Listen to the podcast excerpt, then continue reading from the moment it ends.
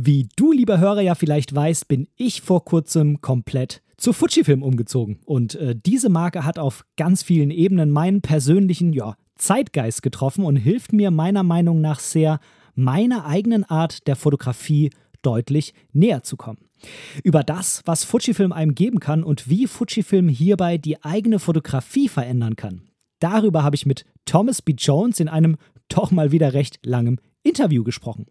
Und Thomas selbst ist nicht nur Fotograf und Podcaster, sondern auch YouTuber, Fotografie-Coach und seit einiger Zeit auch Fujifilm Markenbotschafter. Perfekt also, um mit ihm über die Leidenschaft Fujifilm zu quatschen.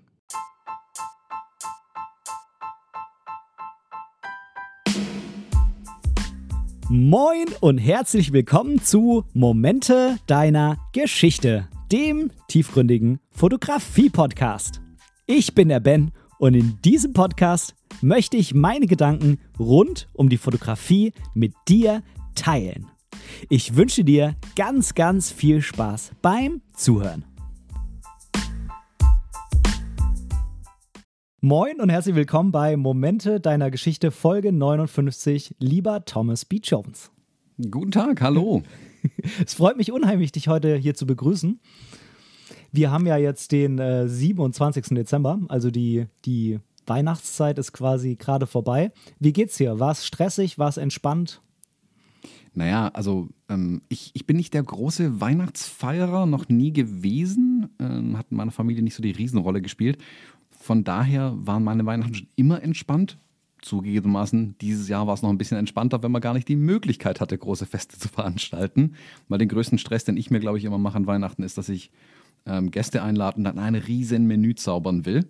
Und das ist wesentlich einfacher, wenn es eben nur äh, in unserem Fall äh, die, die einigen, eigenen Eltern jeweils sind äh, und unser Kleiner dann da ist. Dadurch war dieses der Kochaufwand wesentlich überschaubarer und der Koch-Hangover, den ich danach habe, ist auch wesentlich überschaubarer. das heißt, du bist der von euch beiden, der besser kocht? Ich weiß nicht, ob sie das jetzt jemals hören wird und ob sie das wissen darf, aber. Boah, nee, glaub, weiß ich gar nicht. Ich glaube, wir ergänzen uns sehr gut. Ähm, wir haben unterschiedliche Dinge, die wir kochen. Ich bin eher so in der exotischen Küche ein bisschen unterwegs ähm, und äh, bin auch, glaube ich, eher für die Frühstückssachen zuständig. Äh, und meine Frau ist eher ähm, in der gut bürgerlichen Küche auch äh, eher beheimatet. Ähm, Wäre es besser oder mehr, schlechter? Ich glaube, das gibt es bei uns gar nicht. Also wir kochen beide unglaublich gern. Ich koche leider zu wenig im Moment, das merke ich immer wieder, aber ähm, da will ich wieder mehr rein. Dann kommt auch die Übung wieder. ja, auf jeden Fall. Also das ist, glaube ich, wie mit dem Fotografieren beim Kochen. Wenn man es länger nicht gemacht hat, dann irgendwie ist man so ein bisschen raus bei der Geschichte. Man muss irgendwie die Abläufe nochmal reinkommen und so, ne? Ja, man muss dann echt gucken, welche Seite von der Pfanne muss auf den Herd und welche muss nach oben zeigen und so. Also man, man verliert schon den Überblick dann schnell. Ja, also wir haben auch gerade die Schwiegereltern zu Besuch und ähm, gestern Abend nach dem Essen ging es dann doch irgendwie schnell mit ab ins Bett. Der Kleine schläft. Und äh, meine Frau ruft mir noch so zu, ja, ja, du kümmerst dich dann morgen um die Küche. Und ich so, mm, klar. und mache heute Morgen die Tür auf und ich habe gedacht, mich trifft der Schlag. Aber es ist halt. Dafür musste ich nicht kochen gestern, also. Ah, auch nicht schlecht. Wobei, also ich, wie gesagt, ich bin ein großer Freund von Weihnachten, weil ich weiß, danach kommt eine Woche, in der nichts ist. Das ist ja so eine, zwischen den Jahren ist ja so eine komplett tote Zeit, sage ich mal, wo alle zu Hause sind und es ist besinnlich und man isst noch Kekse und isst, trinkt Tee und was man nicht so macht in den Tagen, also was andere Leute in den Tagen machen. Und ich habe eine Woche, in der ich wild arbeiten kann, wo ich wirklich ähm, nicht durch externe Faktoren großartig äh, unterbrochen werde. Da ruft nicht irgendwie der Kunde an meint, ah, Herr Jones, wir müssen, ähm, Gibt es nicht in der Zeit, finde ich total angenehm. Dann nehme ich mir immer zu viel vor. Ähm, und jetzt muss ich mal gucken, wie weit ich dann die, die Woche tatsächlich komme. Mhm. ja, ich finde es ich find's irgendwie, also während ja in der heutigen Zeit so diese ständige Erreichbarkeit und sowas relativ hochgeschrieben wird, finde ich es irgendwie an Weihnachten oder in dieser Zeit immer ganz toll, weil da irgendwie jeder, wenn er schon jemanden anruft, so sagt so, ja, sorry, ich hoffe, ich störe nicht, ich weiß, es ist Weihnachten und so. Und da ist irgendwie das Mindset so komplett umgedreht zu dem Rest vom ganzen Jahr, habe ich irgendwie das Gefühl. Ja, also scheinbar ähm, spät abends und an Wochenenden anrufen geht irgendwie immer, aber so drei Wochen um Weihnachten rum äh, ist irgendwie so eine Tabuzone errichtet. Das finde ich ganz gut, dass die auch beachtet wird. ja, ich auf jeden Fall auch. Ich finde eigentlich den Spruch, also diesen Ausdruck zwischen den Jahren auch voll cool. Also als ich den irgendwann mal vor, keine Ahnung, 20 Jahren oder 25 Jahren, wenn man das erste Mal sich so ein bisschen mit Sprache so auch mal beschäftigt, ähm, mal so gehört habe, dachte ich, eigentlich ist es ein cooler Spruch so, weil es eigentlich ganz gut ausdrückt, was man eigentlich in dieser Zeit haben will und was nicht. Mhm, ja, und ich habe halt früh schon gemerkt, die Zeit lässt sich super gut nutzen. Also viele sehen das so als, ja, zwischen den Jahren, da passiert ja nichts. Und ich so, da passiert nichts. Die Möglichkeiten, die sich auftun. ja, ja, ich bin auch so ein, so ein äh, Projekte-Masochist. Wahrscheinlich bist du genauso. Sobald irgendwo Zeit ist. Also ich habe nie Zeit, weil ich irgendwie immer noch tausend Sachen in der Warteschleife habe und schon genau weiß, was ich mache, falls ich irgendwann mal kurz Zeit habe. ja, Zeit ist ja auch ein Vakuum, ein Stück weit. Zeit füllt sich mit Arbeit, wenn sie vorhanden ist. Also egal wie viel Zeit du hast, du findest immer genug Arbeit, die da irgendwie reinpasst. Das ist meine Erfahrung ja. zumindest. Und ich bin aktiv daran beteiligt, da viel reinzupacken in die Zeit, die mir zur Verfügung steht. Hm, ja, ich auch. Man sagt ja im Management auch, man braucht so viel Zeit für irgendeinen Vorgang, wie man zur Verfügung hat. Natürlich gibt es eine mhm. untere Grenze, ist logisch, aber ja. Bevor wir jetzt mal so ein bisschen auf unser Thema eingehen, muss ich dich leider noch löchern und äh, nicht mhm. im Sinne meines Berufs bei der Bundeswehr, sondern, äh, sondern mit den zehn Fragen, die du vielleicht schon mal in der einen oder anderen Folge gehört hast. Ähm, mhm.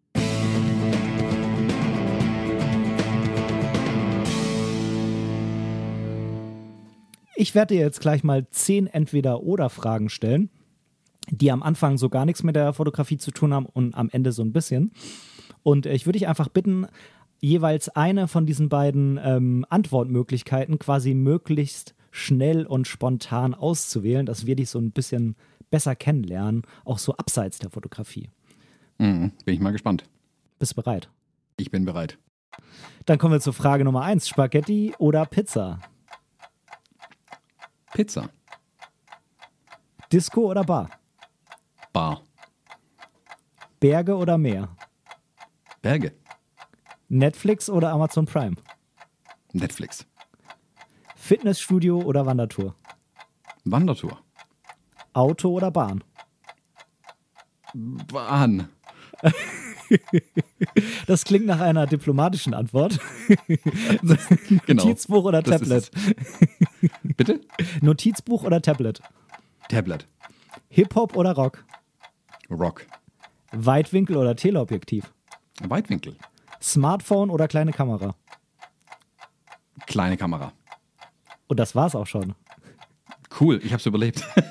ja, hast du.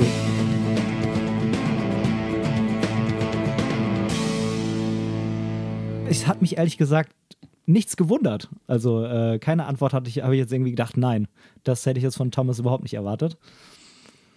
Vielleicht kenne ich dich von den tausend Podcast-Folgen, die ich schon gehört habe.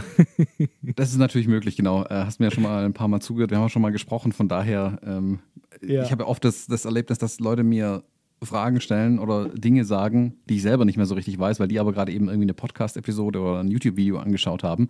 Und ich so, ja, ja, kann sein, dass ich das mal vor zwei Jahren gesagt habe. Vielleicht, ich weiß es nicht mehr. ja, deswegen ähm, überrascht mich das nicht, wenn andere Leute mich sehr gut kennen. Ja, ich habe, wo wir gerade schon mal bei dem Thema sind, ich habe es dir vorhin angekündigt, habe aber noch nicht verraten, was es genau sein wird. Ich habe, um jetzt mal so ein bisschen ähm, ja, so ein bisschen mehr über dich zu erfahren, habe ich mir gedacht, wie gehe ich da jetzt ran? Ich kann jetzt natürlich die Frage stellen, stell, stell dich mal selber vor oder, oder dich drum bitten, aber das ist ja irgendwie immer so die Standardfloskel und ich habe mir überlegt, wie mache ich das bei uns mal ein bisschen spannender? Und ich habe mir mal Gedanken gemacht, wie wir mal irgendwie miteinander zu tun gehabt haben. Und da gibt es ein paar Dinge, die sind quasi so One-Way.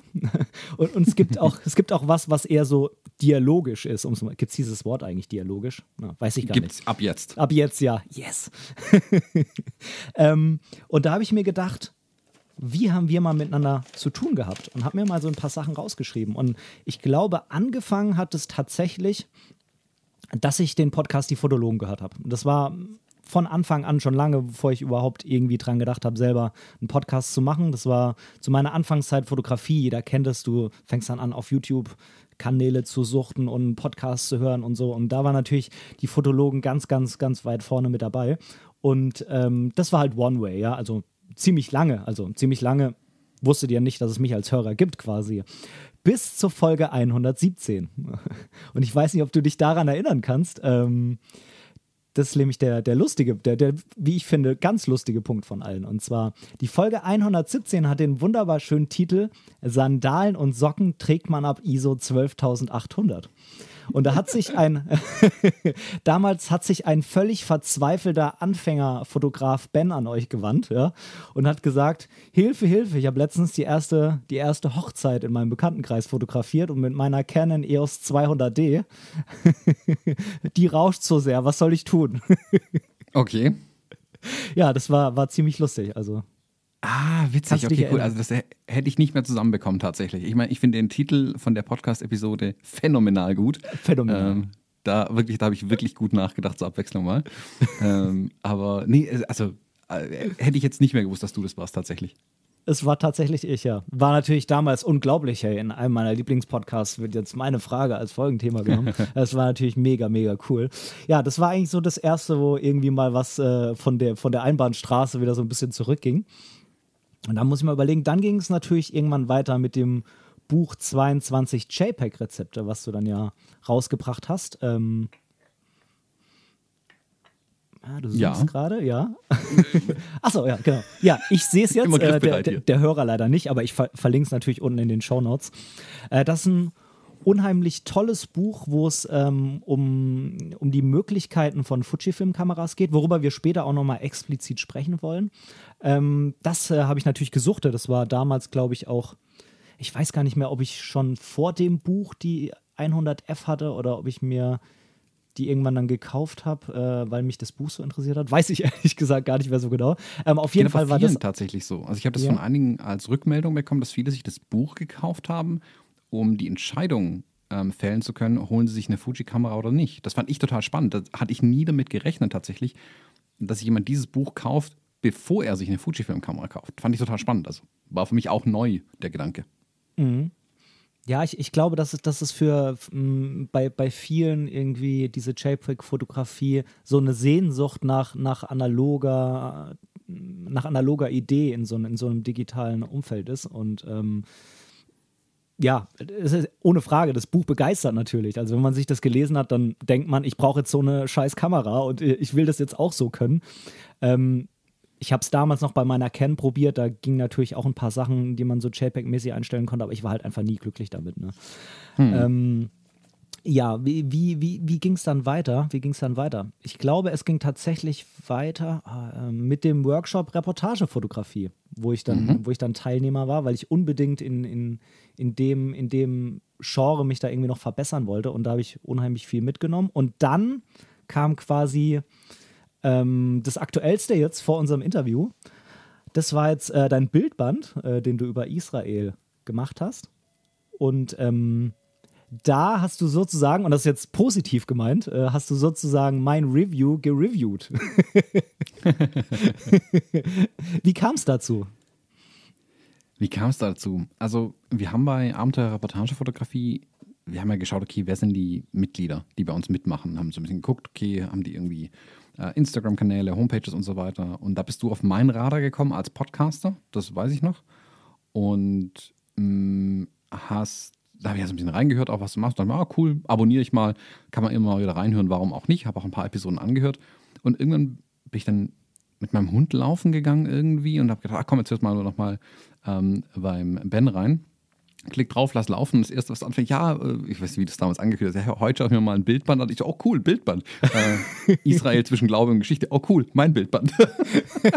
und bis dato ähm, war der Bildband, wenn er irgendwo in der Diskussion war, war er in der Diskussion mit mir. Sprich, ähm, ich war da, um auch drüber zu sprechen. Und ich fand es da aber total interessant, ähm, mir dein Review deine Podcast-Episode anzuhören und nicht eingreifen zu können. Nicht sagen, ah ja, aber oder ich, ah, ah ja, genau, hast richtig erkannt. Also diese mal davon wirklich entfernt zu sein, ein Stück weit, fand ich eine total schöne Erfahrung irgendwie. Also ich fand es total gut, ähm, mal nur zuhören zu können, gar nicht eingreifen zu können oder zu müssen im Zweifelsfall. Also fand ich total spannend und ähm, ja, dann dachte ich mir auch cool, das ist mal eine neue Erfahrung auf jeden Fall.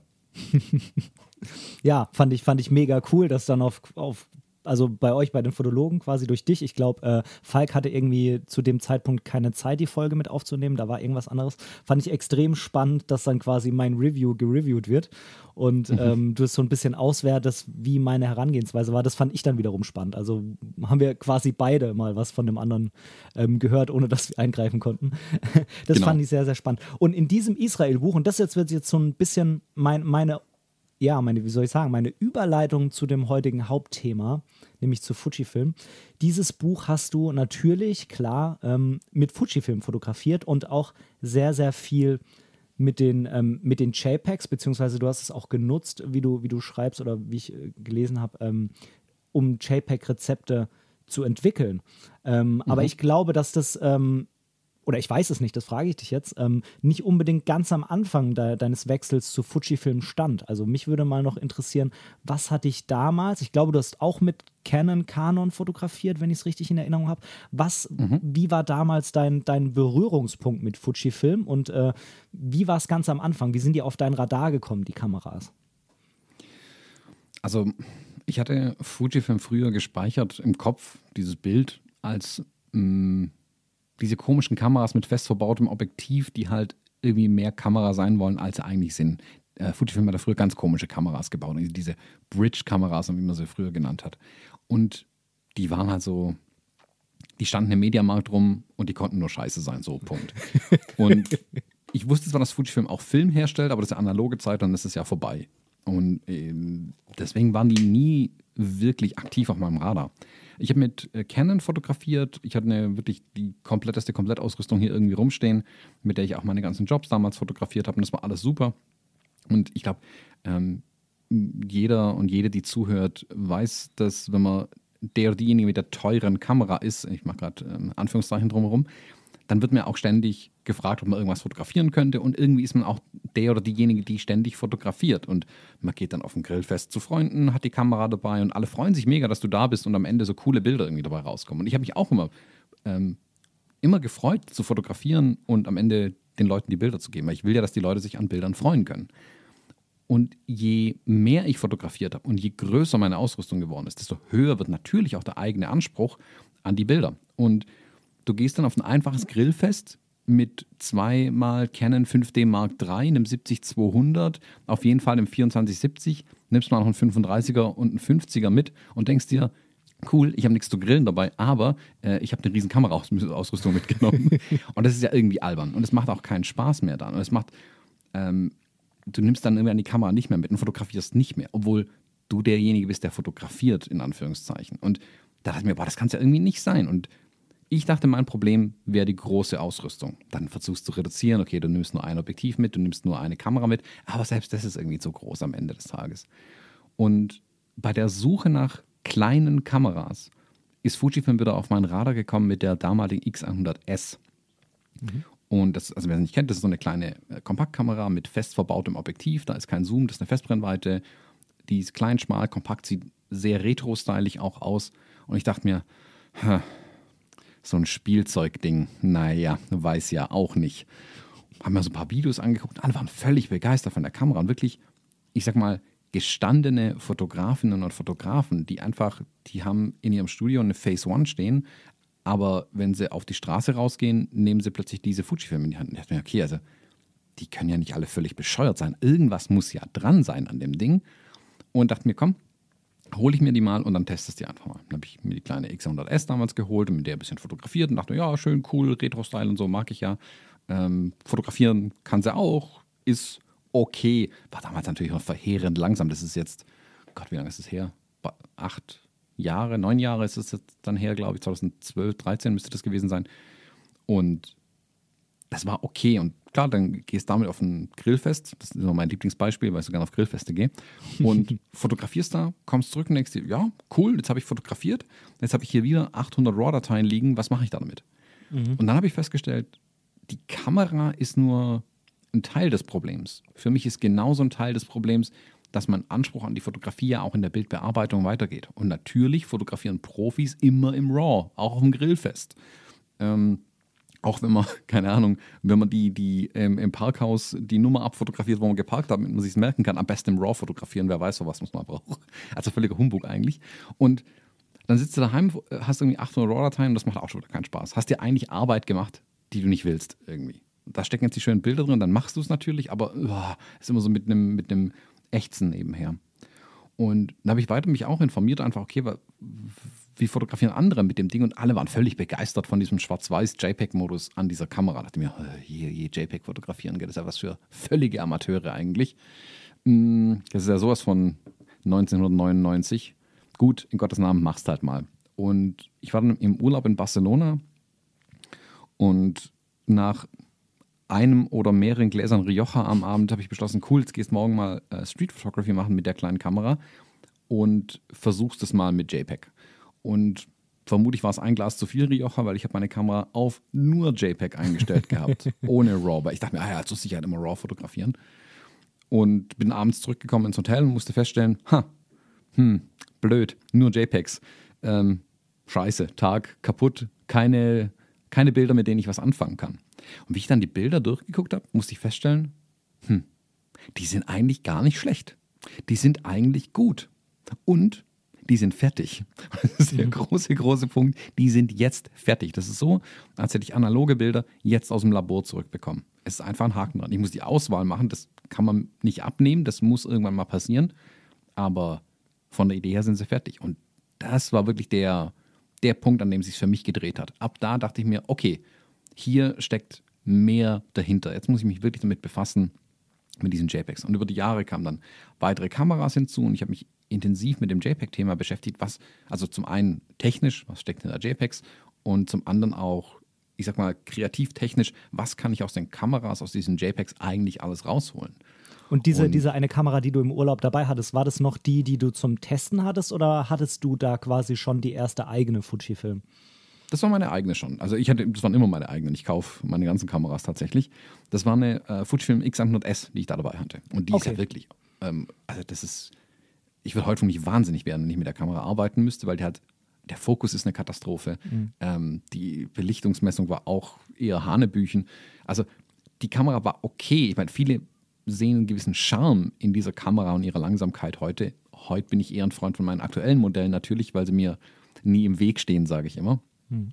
Aber für damals, also die, die Hürde, weil die Kamera nicht, ich sag mal, nicht besonders gut war im Vergleich zu, meinen, zu meiner großen Spiegelreflexausrüstung, war die Hürde sehr hoch, aber dadurch habe ich mich auch wirklich intensiv damit beschäftigt. Okay, was ist das Maximum, was ich hier rausholen kann tatsächlich? Und dann mit jeder Kamera, die danach kam, mit ihren neueren, wurden die Möglichkeiten, der Fokus wurde besser, äh, die, die Belichtung besser und, und, und.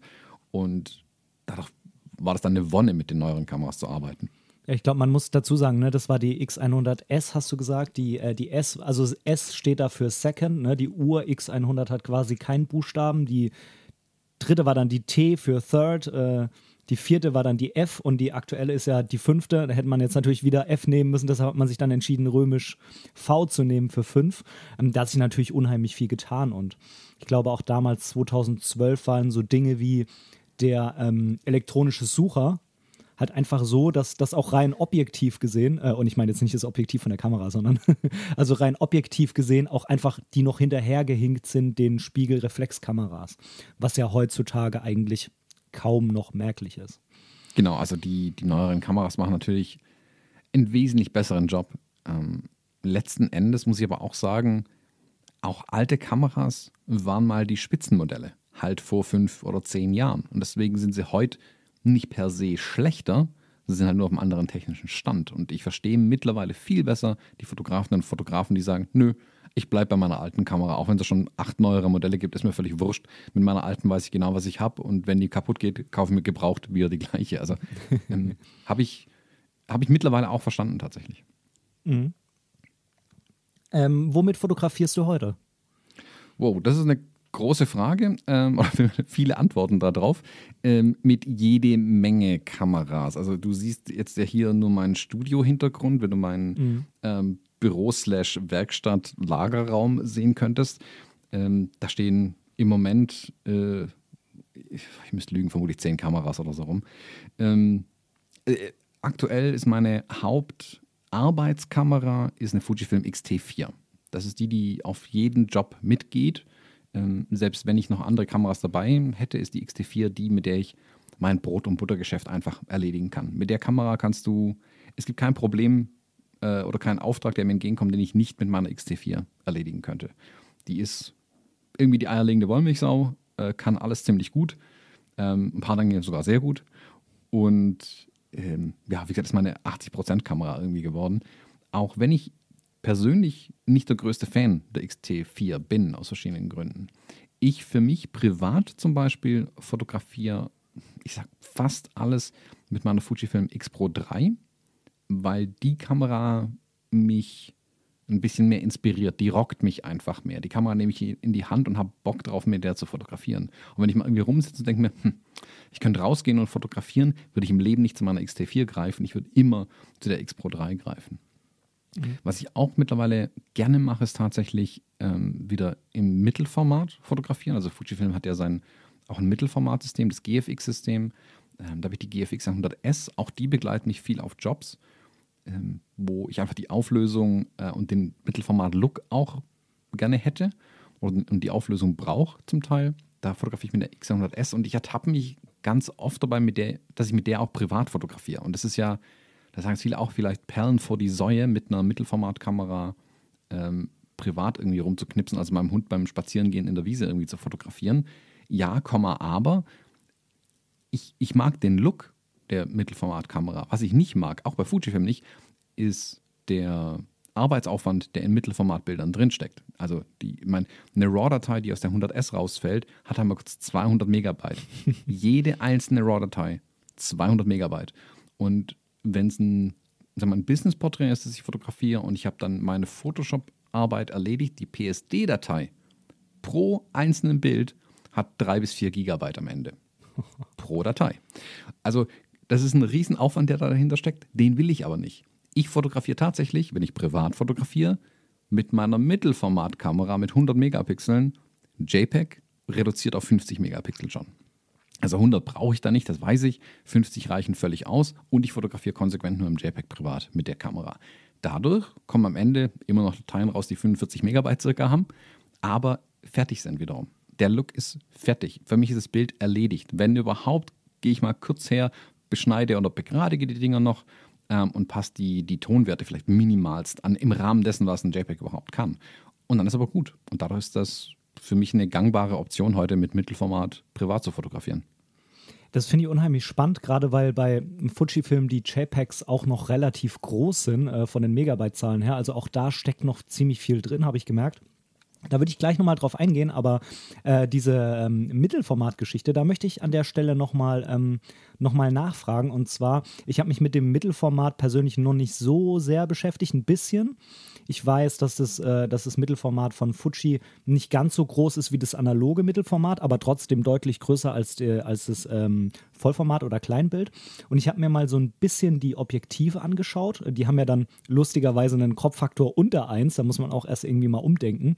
Ähm, aber ähm, vor allem die Zoom-Objektive haben, wenn man jetzt die, ähm, diesen Kropffaktor anwendet, gar nicht so eine beeindruckende Blende, sage ich mal. Was, was findest du an dem Mittelformat-Look? Ob es den jetzt gibt oder nicht, sei mal dahingestellt. Aber was fasziniert dich daran so besonders? Also wenn es jetzt die Blende vielleicht nicht unbedingt ist, dass du diese mördermäßige, unglaublich nicht nachahmbare Freistellung hast. Mm, Mittelformat, da muss ich vielleicht ein bisschen ausholen. Also ich habe früher schon mit Mittelformat fotografiert, ähm, als, äh, was heißt fotografiert, als Assistent. Der Fotograf, bei dem ich assistiert habe, der hatte äh, Phase One und Hasselblatt im Einsatz.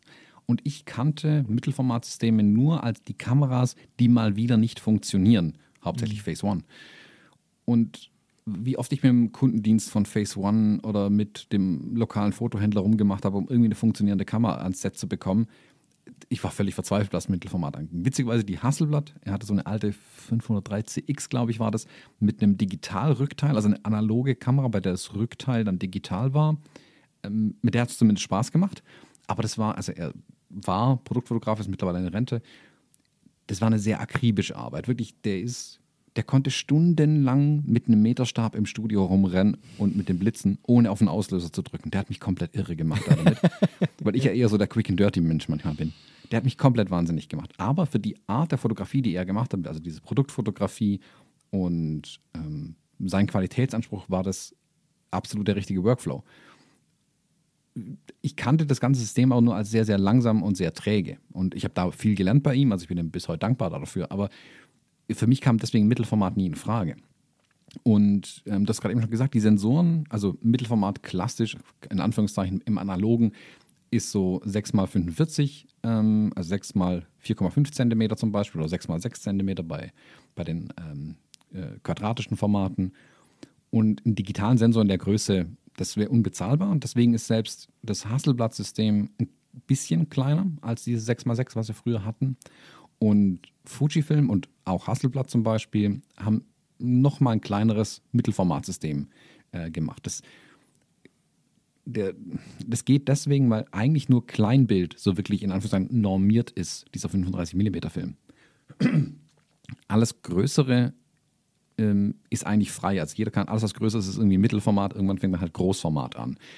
Sprich, die haben sich da eine Lücke gesucht, irgendwo zwischen Kleinbild und dem in Anführungszeichen klassischen digitalen Mittelformat. Es ist also größer als Kleinbild, Fujifilm nennt es immer Large Format. Das finde ich irgendwie irreführend, weil Großformat ist eine komplett andere Kiste für mich mhm. im Kopf. Ähm, aber es ist einfach größer als Kleinbild. Und jetzt kommt der Trick eigentlich, was ist dieser Mittelformat-Look und warum fotografiert man überhaupt im Mittelformat? Das habe ich schon damals gemerkt, vor keine Ahnung wie vielen Jahren, als ich die Bilder aus den Phase Ones und aus der Hasselblatt gesehen habe. Die Qualität der Bilder ist einfach nochmal eine andere. Vor allem früher war das noch viel mehr der Fall. Also ich bin, ich gehe äh, völlig d'accord, wenn jemand vor 10, 15 Jahren gesagt hätte, oh, APS-C-Kameras, weiß nicht, nimm lieber eine Kleinbildkamera. Ja klar, größerer Sensor, besseres Bild. Punkt. Ich glaube, das hat sich heute bei den kleinen Sensorformaten größtenteils überholt. Ich glaube, dass heute APS-C und auch Micro Four Thirds auf dem gleichen Level spielen können wie die Kleinbildkameras. Ich glaube aber, dass es im Kleinbild vom Kleinbild aus gesehen trotzdem Luft nach oben gibt. Und bei den Mittelformatern, du hast einfach andere ähm, Gradationskurven. Dadurch, dass du ein feineres Bild hast, da du auch meist noch eine höhere Auflösung hast. Und selbst wenn du in einer Kleinbild den gleichen, die gleiche Auflösung hast, ist dein Sensor oder deine Pixel sind kleiner und kompakter. Im Mittelformat wird alles ein bisschen größer und entspannter. Und Du bekommst ganz feine äh, Tonwertverläufe hin. Du hast unglaubliche Details, mit denen du spielen kannst. Der Mittelformat-Look, den du gerade bezeichnet hast, also eine Blende 2 beim Kleinbild, wenn da jetzt jemand sofort ein Bild hat, 50 mm, Blende 2, Porträt, aha, okay, weiß ich ungefähr, wie es aussieht. In Mittelformat wäre das dann circa 40 mm Brennweiten-Äquivalent zu Kleinbild gerechnet und die Blende wäre irgendwie 1,4, 1,5 oder sowas. Also ähm, die du hast praktisch weniger lichtstarke Objektive, um größeren, diesen Bokeh-Effekt besser hinzubekommen. Das ist aber nicht mal unbedingt immer tatsächlich dieser Mittelformat-Look, dass du mehr mhm. Freistellung hast. Es ist einfach diese feinere Gradation das ganze Bild durchgesehen, ähm, die auch einen, einen gewissen Look mit sich bringt. Und die schiere Qualität von Mittelformat ist einfach umwerfend. Und die neueren Fujifilm-Kameras, die älteren klammere ich mal aus, aber jetzt die aktuelle Generation, die GFX 50S Mark II und die 100S, die sind so bequem, um mit denen zu arbeiten, dass für mich fast kein Unterschied besteht zu meinen APS-C-Kameras. A, ich bin im gleichen System. Ich habe überhaupt keinen Transferverlust, dass ich mir jetzt denken muss, oh, wie war das im Menü von Hasselblatt oder von Phase One? Ähm, habe ich nicht. Das ist alles exakt identisch. Die Kamera mag langsamer sein, aber das ist in den meisten Fällen für mich egal tatsächlich, dass sie halt nur was fünf Bilder pro Sekunde macht, was völlig ausreichend ist, während meine XT4, glaube ich, 12 oder 15 schießen kann oder so. Aber wie oft brauche ich das realistisch gesehen? Der Fokus, okay, mag ein bisschen langsamer sein, aber die schieben natürlich auch da vorne irgendwie ein Kilo Glas durch die Gegend. Ähm, auch da okay für mich. Der, die Kontrapunkte an den Mittelformatern sind für mich heute fast nicht mehr existent. Ich könnte theoretisch alles im Mittelformat vermutlich machen. Dann ist es aber wirklich der einzige Punkt, die riesigen Dateien, die am Ende rausfallen, brauche ich meistens nicht. Also was, was ist mein Ergebnis? Was will der Kunde am Ende von mir? Und es macht oft einfach wenig Sinn, ähm, zehn Bilder für Instagram auf Mittelformat zu fotografieren. Das ist wirklich Perlen vor die Säue, anders kann man es nicht sagen. Da tut es dann auch einfach meine APS-C-Ausrüstung. Und für die meisten Dinge würde es immer vermutlich meine APS-C-Ausrüstung tun. Ja, ich finde es unheimlich spannend, dass die ähm, von der Größe her ich meine, die Objektive sind natürlich nur mal so groß, wie sie sind. Das ähm, ist halt optisch irgendwie vorgegeben, aber die, die Bodies, ähm, sagen ja viele, sind heutzutage eigentlich so groß wie früher eine Spiegelreflexkamera. Ne? Also du hast, ähm, du hast dann natürlich, wenn du mit APS-C und mit dem Mittelformat ähm, fotografierst, halt wirklich die freie Wahl. Sagst du, ich will jetzt irgendwas ähm, machen, wo es echt egal ist, wie schwer das ist, wie groß es ist, dann nehme ich es halt mit äh, macht dann gewisse Fotos, die vielleicht auch groß ausgedruckt werden soll oder eben besondere Anforderungen mit sich bringen. Und für alles andere nehme ich APS-C, weil klar, wenn du jetzt immer mit der Mittelformat rumrennst, dann bist du wieder da, wo du früher mit der Spielreflex warst, wo du sagst, nee, das ist mir doch für normal irgendwie dann immer doch eben wieder zu groß. Genau, und der, der Größenvergleich passt ziemlich gut. Ähm, ich habe oben in meinem Regal steht meine GFX 100S genau neben einer Nikon F100. Mhm. Und ist die F100? Ich glaube ja. Und die sind fast gleich groß. Und von der Seite ich, ist mir schon mal passiert, dass ich daneben gegriffen habe und die Nikon in meine Tasche reingeworfen habe. die, also die GFX 100S ist ziemlich genauso groß, wie meine 5D zum Beispiel früher auch war. Das unterscheidet sich auch vom Gewicht her fast nicht. Die Objektive, ja, die großen sind natürlich entsprechend groß und schwer, aber so ein 70-200 an der 5D war auch groß und schwer. Also da, mhm. der Unterschied ist nicht so groß tatsächlich. Und ist aber, glaube ich, der einzige Punkt, wo ich manchmal dann gegen die GFX entscheide, wenn ich jetzt keine Ahnung mit der Familie irgendwie einen Spaziergang mache oder so. Klar wäre es cool, da die GFX dabei zu haben. Eine X Pro 3 trägt sich aber leichter, bin ich ganz ehrlich. Also beim Wandern eher die kleine Ausrüstung. Mhm. Ähm, du hast eben angesprochen, dass du es so toll findest, dass du die Dinge, die du bei den APS-C-Kameras einstellen kannst, quasi mit in die äh, Mittelformat nehmen kannst. Ne? Menü, Handling, Filmsimulation und so weiter. Und bei mir war das ja am Ende der Grund, warum ich jetzt auf Fujifilm umgestiegen bin. Bei mir war es, äh, war die Einstiegsdroge, um es mal so auszudrücken, quasi die X100F oder jetzt die V.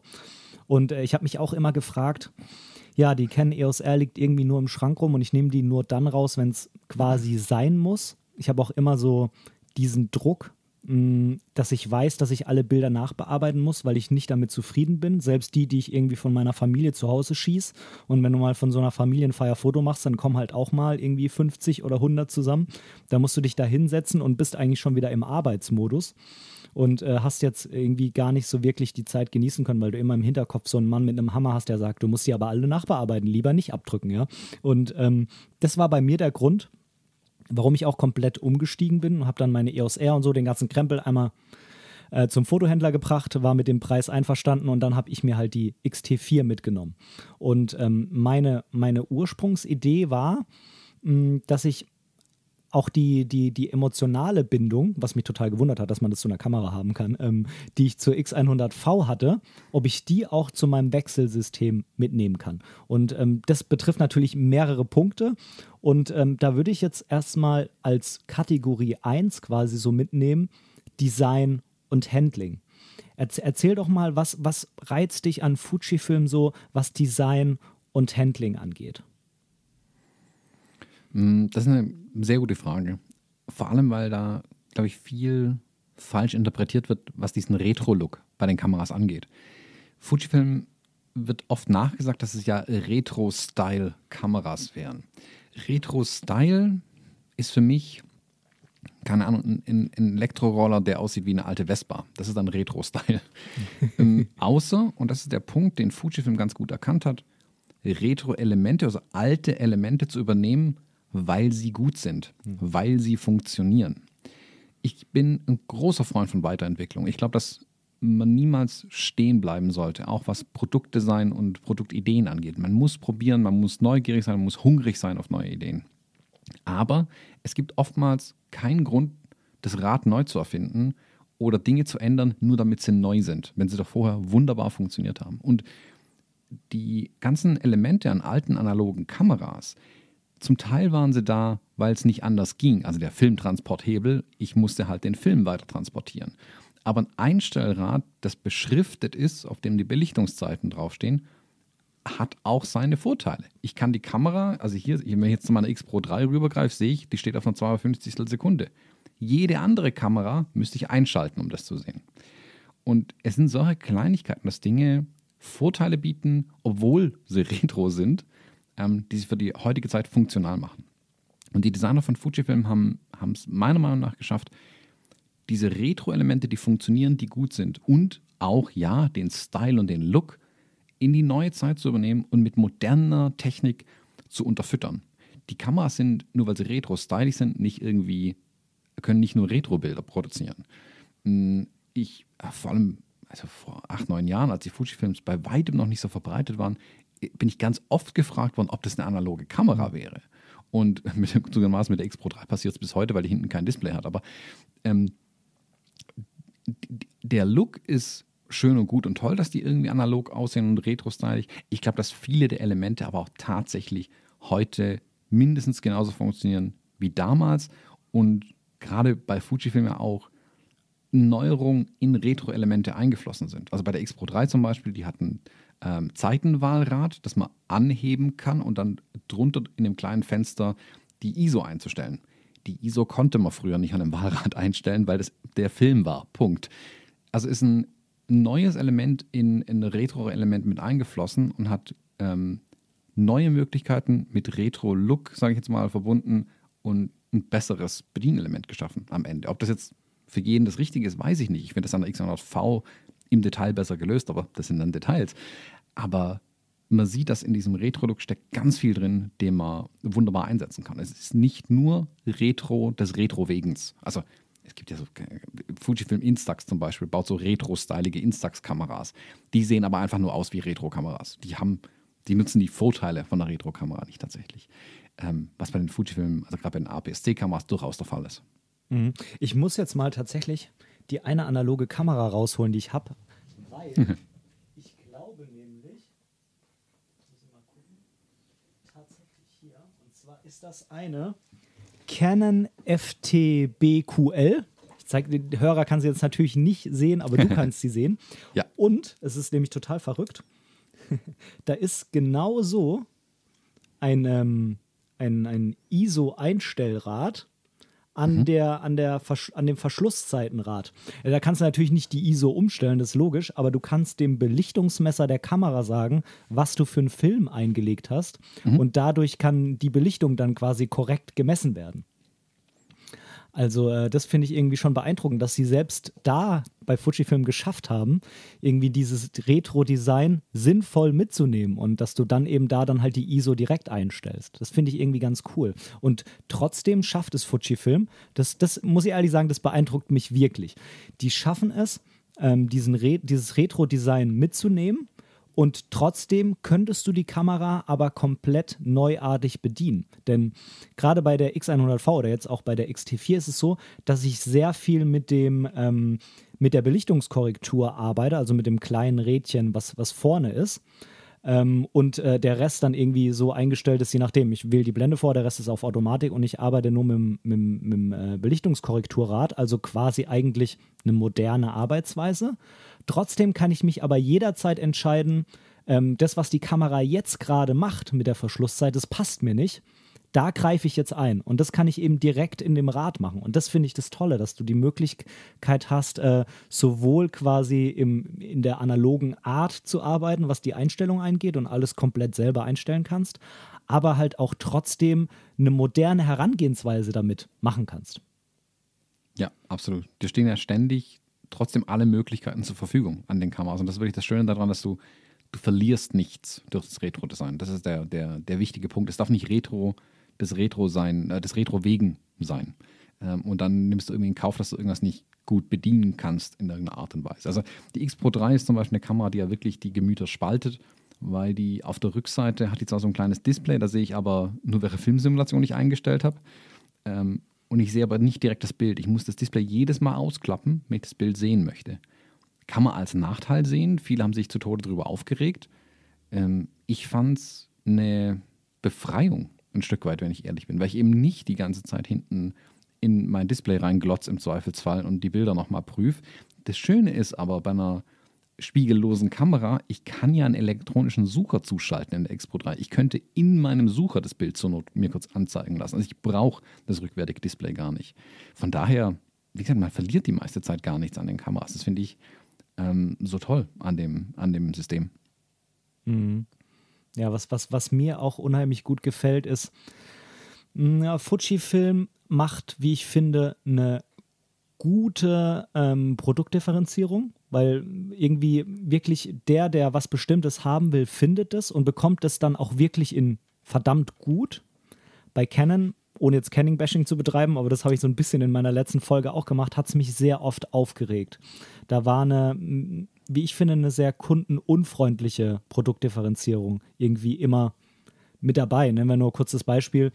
Du hast äh, eine, eine R, eine R5 und eine R6 ähm, wenn du viele Megapixel willst, aber die, die, R5, die R5 dir zu teuer ist, dann musst du die R nehmen, dann hast du aber keinen Cursor. Also ne, hier kein, kein, kein Daumenhebel, wo ich mir denke, was soll denn dieser Käse jetzt, ja?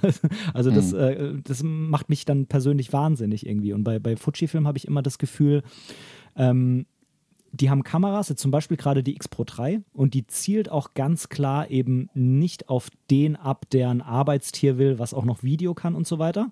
Und dann sagen sie, aber wenn wir schon eine Fotokamera haben, die für den Puristen gemacht ist, dann, dann werden die allermeisten Puristen so, so eine Entscheidung wie, wie dieses äh, besondere Display eben eher schätzen als nicht. Ja, absolut. Also ähm, ich komme ja ein bisschen aus dieser Produktecke ähm, ich war mal Produktmanager und über genau solche Gedanken, Produktdifferenzierung, habe ich mir den Kopf zerbrochen. Ähm, und was ich, was ich oftmals einfach nicht verstehe, ist mit Filmen, also Canon kann man es als Beispiel gerne nehmen, ist aber bei Nikon und so weiter nicht so viel anders. Ähm, oder auch bei Sony, ja, bei Sony, Sony will ich da fast ausklammern, aber wenn Produkte nur auf der vertikalen Achse unterschieden werden durch den Preis und dann halt Features gestrichen werden oder dazukommen. Also dass ähm, die R6 diesen Fokuswahlhebel zum Beispiel nicht hat. Mhm. Das ist, da ist ein Feature weggefallen. Der Fokuswahlhebel kostet jetzt nicht die Welt. Also das ist nicht so, dass man sagt, ah, wir mussten Kosten sparen, deswegen musste der Fokuswahlhebel weg. Es ist schon auch ein bisschen der Reiz, ah, kauf dir die teure Kamera, dann hast du den Fokuswahlhebel wieder, den du bisher gewohnt warst, obwohl dir die R6 vielleicht reichen würde. Äh, bei der, bei der, äh, da muss ich einmal ganz kurz eingreifen, äh, bei der R ist es so, also die R6, die hat die diesen R. Hebel. Die hat okay. aber dafür nur 20 Megapixel, ne? das bringt dann den einen oder anderen auch wieder zur Verzweiflung.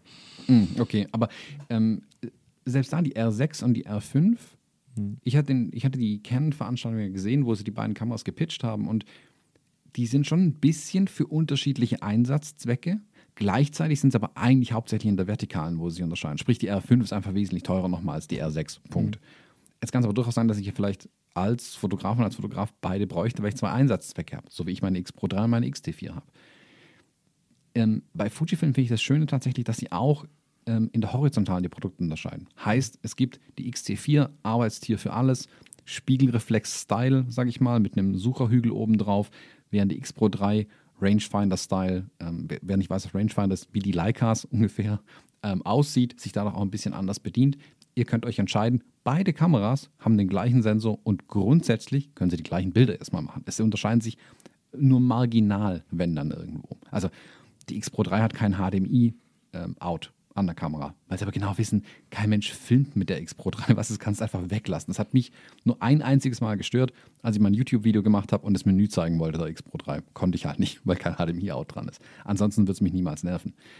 Und dann gibt es aber trotzdem die Unterscheidung auch in der vertikalen Achse. Es gibt eine XT30, das ist die, ich sag mal, günstigere XT4 und es gibt eine XE4, das ist die günstigere, in Anführungszeichen, X Pro 3 ähnlicher Style, aber feature reduziert natürlich auch. Trotzdem unterscheidet sich ein XT30 noch immer massiv von der XE4, auch den Look und Feel der Kameras.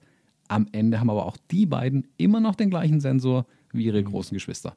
Also ich finde, Fujifilm tut sich manchmal, glaube ich, schwer, die Produkte zu unterscheiden, weil sie gewisse Entscheidungen getroffen haben, dass der Sensor zum Beispiel überall reinkommt oder der gleiche Sensor überall verwendet wird ich kann mir vorstellen, warum sie es machen. Das hat auch mit, mit ähm, äh, Kosten pro Teil zu tun. Wenn ich überall den gleichen Sensor baue, wird es natürlich insgesamt günstiger. Punkt. Ähm, ich, für, mich, für meinen Teil sind sie momentan an einem, an einem guten Ort angekommen, was die Produktunterscheidung angeht. Eine Generation davor, die X Pro 2 und die XT2, die waren mir viel zu ähnlich, zum Beispiel die Kameras. Die konnten beides genau das Gleiche. Beide hatten, ähm, waren ähnlich von den Displays. Es gab fast außer dem äußeren Look gab es fast keinen Unterschied mehr. Und jetzt ist es eine Philosophiefrage ein bisschen. Nehme ich die XT4 oder die X Pro 3? Und das ist gut so. Das würde es mir, wenn ich in einem Fotoladen stehen würde und jemanden aktiv beraten würde, könnte ich ihm Fragen stellen und entscheiden, was vielleicht für ihn oder für sie die bessere Kamera wäre. Das konnte ich vorher mit der X Pro 2 und der XT2 sind beide gut. Kannst nehmen, was gefällt dir besser, ist egal. Und trotzdem war auch ein Preisunterschied noch irgendwie da. Das war schwieriger. Die sind heute an einem besseren Ort angekommen mit den Kameras auf jeden Fall. Auf jeden Fall hat man dabei das Gefühl, dass es fair ist. Also, dass, dass tatsächlich es nicht so gemacht wird, um irgendwie den Kunden dazu zu bringen, was zu kaufen, was er eigentlich gar nicht haben will, weil er nur einen, nur einen Aspekt davon haben will. Mhm. Sondern äh, jeder findet irgendwie das, mit dem er dann am Ende auch zufrieden ist und sagt, ja, ich habe die Kamera deswegen und deswegen genommen und die passt irgendwie ganz gut zu mir, so wie sie ist. Ne? Ja, wobei da gibt es ja immer die Beschwerden, also ich gehe da mal auf meine YouTube-Kommentare ein, ähm, wo dann, wenn eine XE4 kommt, kommt dann häufig der Kommentar, ja, warum hat die jetzt kein Weather Sealing? Ähm, warum hat die nicht das bessere Display im Sucher? Warum hat die nicht XYZ? Die Antwort ist, dann wäre es eine X Pro 3. Also, Punkt. Also dann würde es einfach 1000 Euro mehr kosten und wäre eine X Pro 3. Wenn du alles willst, die X Pro 3 hat es ja. Also es ist nicht so, dass es fehlen würde im Line-Up, aber das ist eben auch eine Art der Differenzierung, aber ganz deutlich im Preis. Und wenn X Pro 3 und XE4 und die Frage wird mir ganz oft gestellt, ah, ich würde mir gerne eine XT4 kaufen, aber tut es mir eigentlich eine XT30 vielleicht auch? dann kannst du wirklich diese unterschiedlichen mhm. Elemente runterrattern. Brauchst du Weather Sealing, brauchst du das, brauchst du Cell, brauchst du jenes. Und wenn da überall Nein steht, kann ich guten Herzens sagen, hol dir die XT30, weil der Sensor da drin ist am Ende der gleiche. Sprich, die reine Bildqualität äh, wird am Ende gleich rauskommen. Das ist nicht der Kaufgrund, dann zur größeren Kamera zu greifen. Man kann guten Gewissens eine XS10, eine XT30 kaufen und ist absolut glücklich. Oder eine XT3, das ist die Vorgeneration der XT4, die hat äh, trotzdem den gleichen Sensor drin. Und da ist die Frage, brauche ich Bildstabilisierung oder nicht? Dann kann ich es auch wieder festmachen. Ja, ja, also rein vom Handling fand ich tatsächlich die X Pro 3 auch ansprechender.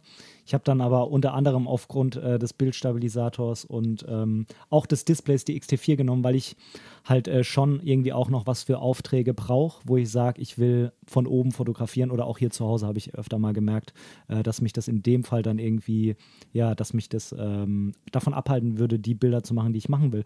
Wenn ich persönlich dieses Feeling der X Pro 3 will, wenn ich sage, ich will mal einen optischen Sucher oder ich will das ein bisschen reduzierter alles haben und eine Kamera, die noch schöner ist als die XT4, dann nehme ich halt meine X100V. Also von daher auch da gibt es irgendwie die Möglichkeit, ähm, sich so ein bisschen für verschiedene Szenarien aufzustellen. Ich denke, über Design und Handling haben wir jetzt äh, einiges gesprochen. Ich habe noch zwei andere Punkte. Ja, Foto, Foto als Thumbnail. Unbedingt. Gut, dass du mich daran erinnerst, Thomas. Das, das machen wir doch hier direkt mal ein Foto. Ja, ein bisschen das Mikrofon rein. So, jetzt habe ich dich mit Kamera auf dem Thumbnail, also mit, mit, mit Smartphone. Ähm, kommen wir mal zum Punkt 2, das haben wir an der einen oder anderen Stelle auch schon mal angeschnitten. Die Filmsimulation und den Sensor. Ich denke, gerade mit deinem Buch 22 JPEG-Rezepte bist du quasi jetzt absolut auch zertifizierter Fachmann für diese Filmsimulation. Erzähl mal ein bisschen, was gibt es da so an Simulationen? Ähm, was hat es vielleicht auch mit der, mit der Hintergrundgeschichte von Fujifilm zu tun? Und äh, was für Einstellungsmöglichkeiten gibt es? Also warum sagen wir beide, diese Filmsimulationen sind viel toller als bei vielen, vielen anderen Herstellern und nötigen uns quasi schon dazu, die JPEGs zu nutzen? hm. Also es, die Möglichkeit, JPEGs zu fotografieren und zu nutzen, gibt es ja auch in den anderen Kameras schon. Ich habe auch mal mit JPEGs angefangen, als ich mit der digitalen Fotografie angefangen habe, bis man sich dann mal an das RAW rangetraut und an so einen RAW-Konverter, den man ja auch kaufen musste. Also damals war es auch ein bisschen eine Kostenfrage einfach. Der Punkt ist, dass bei den anderen Kameraherstellern sind die JPEGs, die rausfallen, einfach nur haltende Datei. Also du fotografierst und ähm, kannst mit dem JPEG, das ist im Prinzip eine einigermaßen kontrast-, helligkeits- und sättigungskorrigierte Variante von der RAW-Datei. Und das ist so, dass es für alles passt. Ähm, das ist nie schlecht, das ist aber auch nie besonders cool in irgendeiner Art und Weise.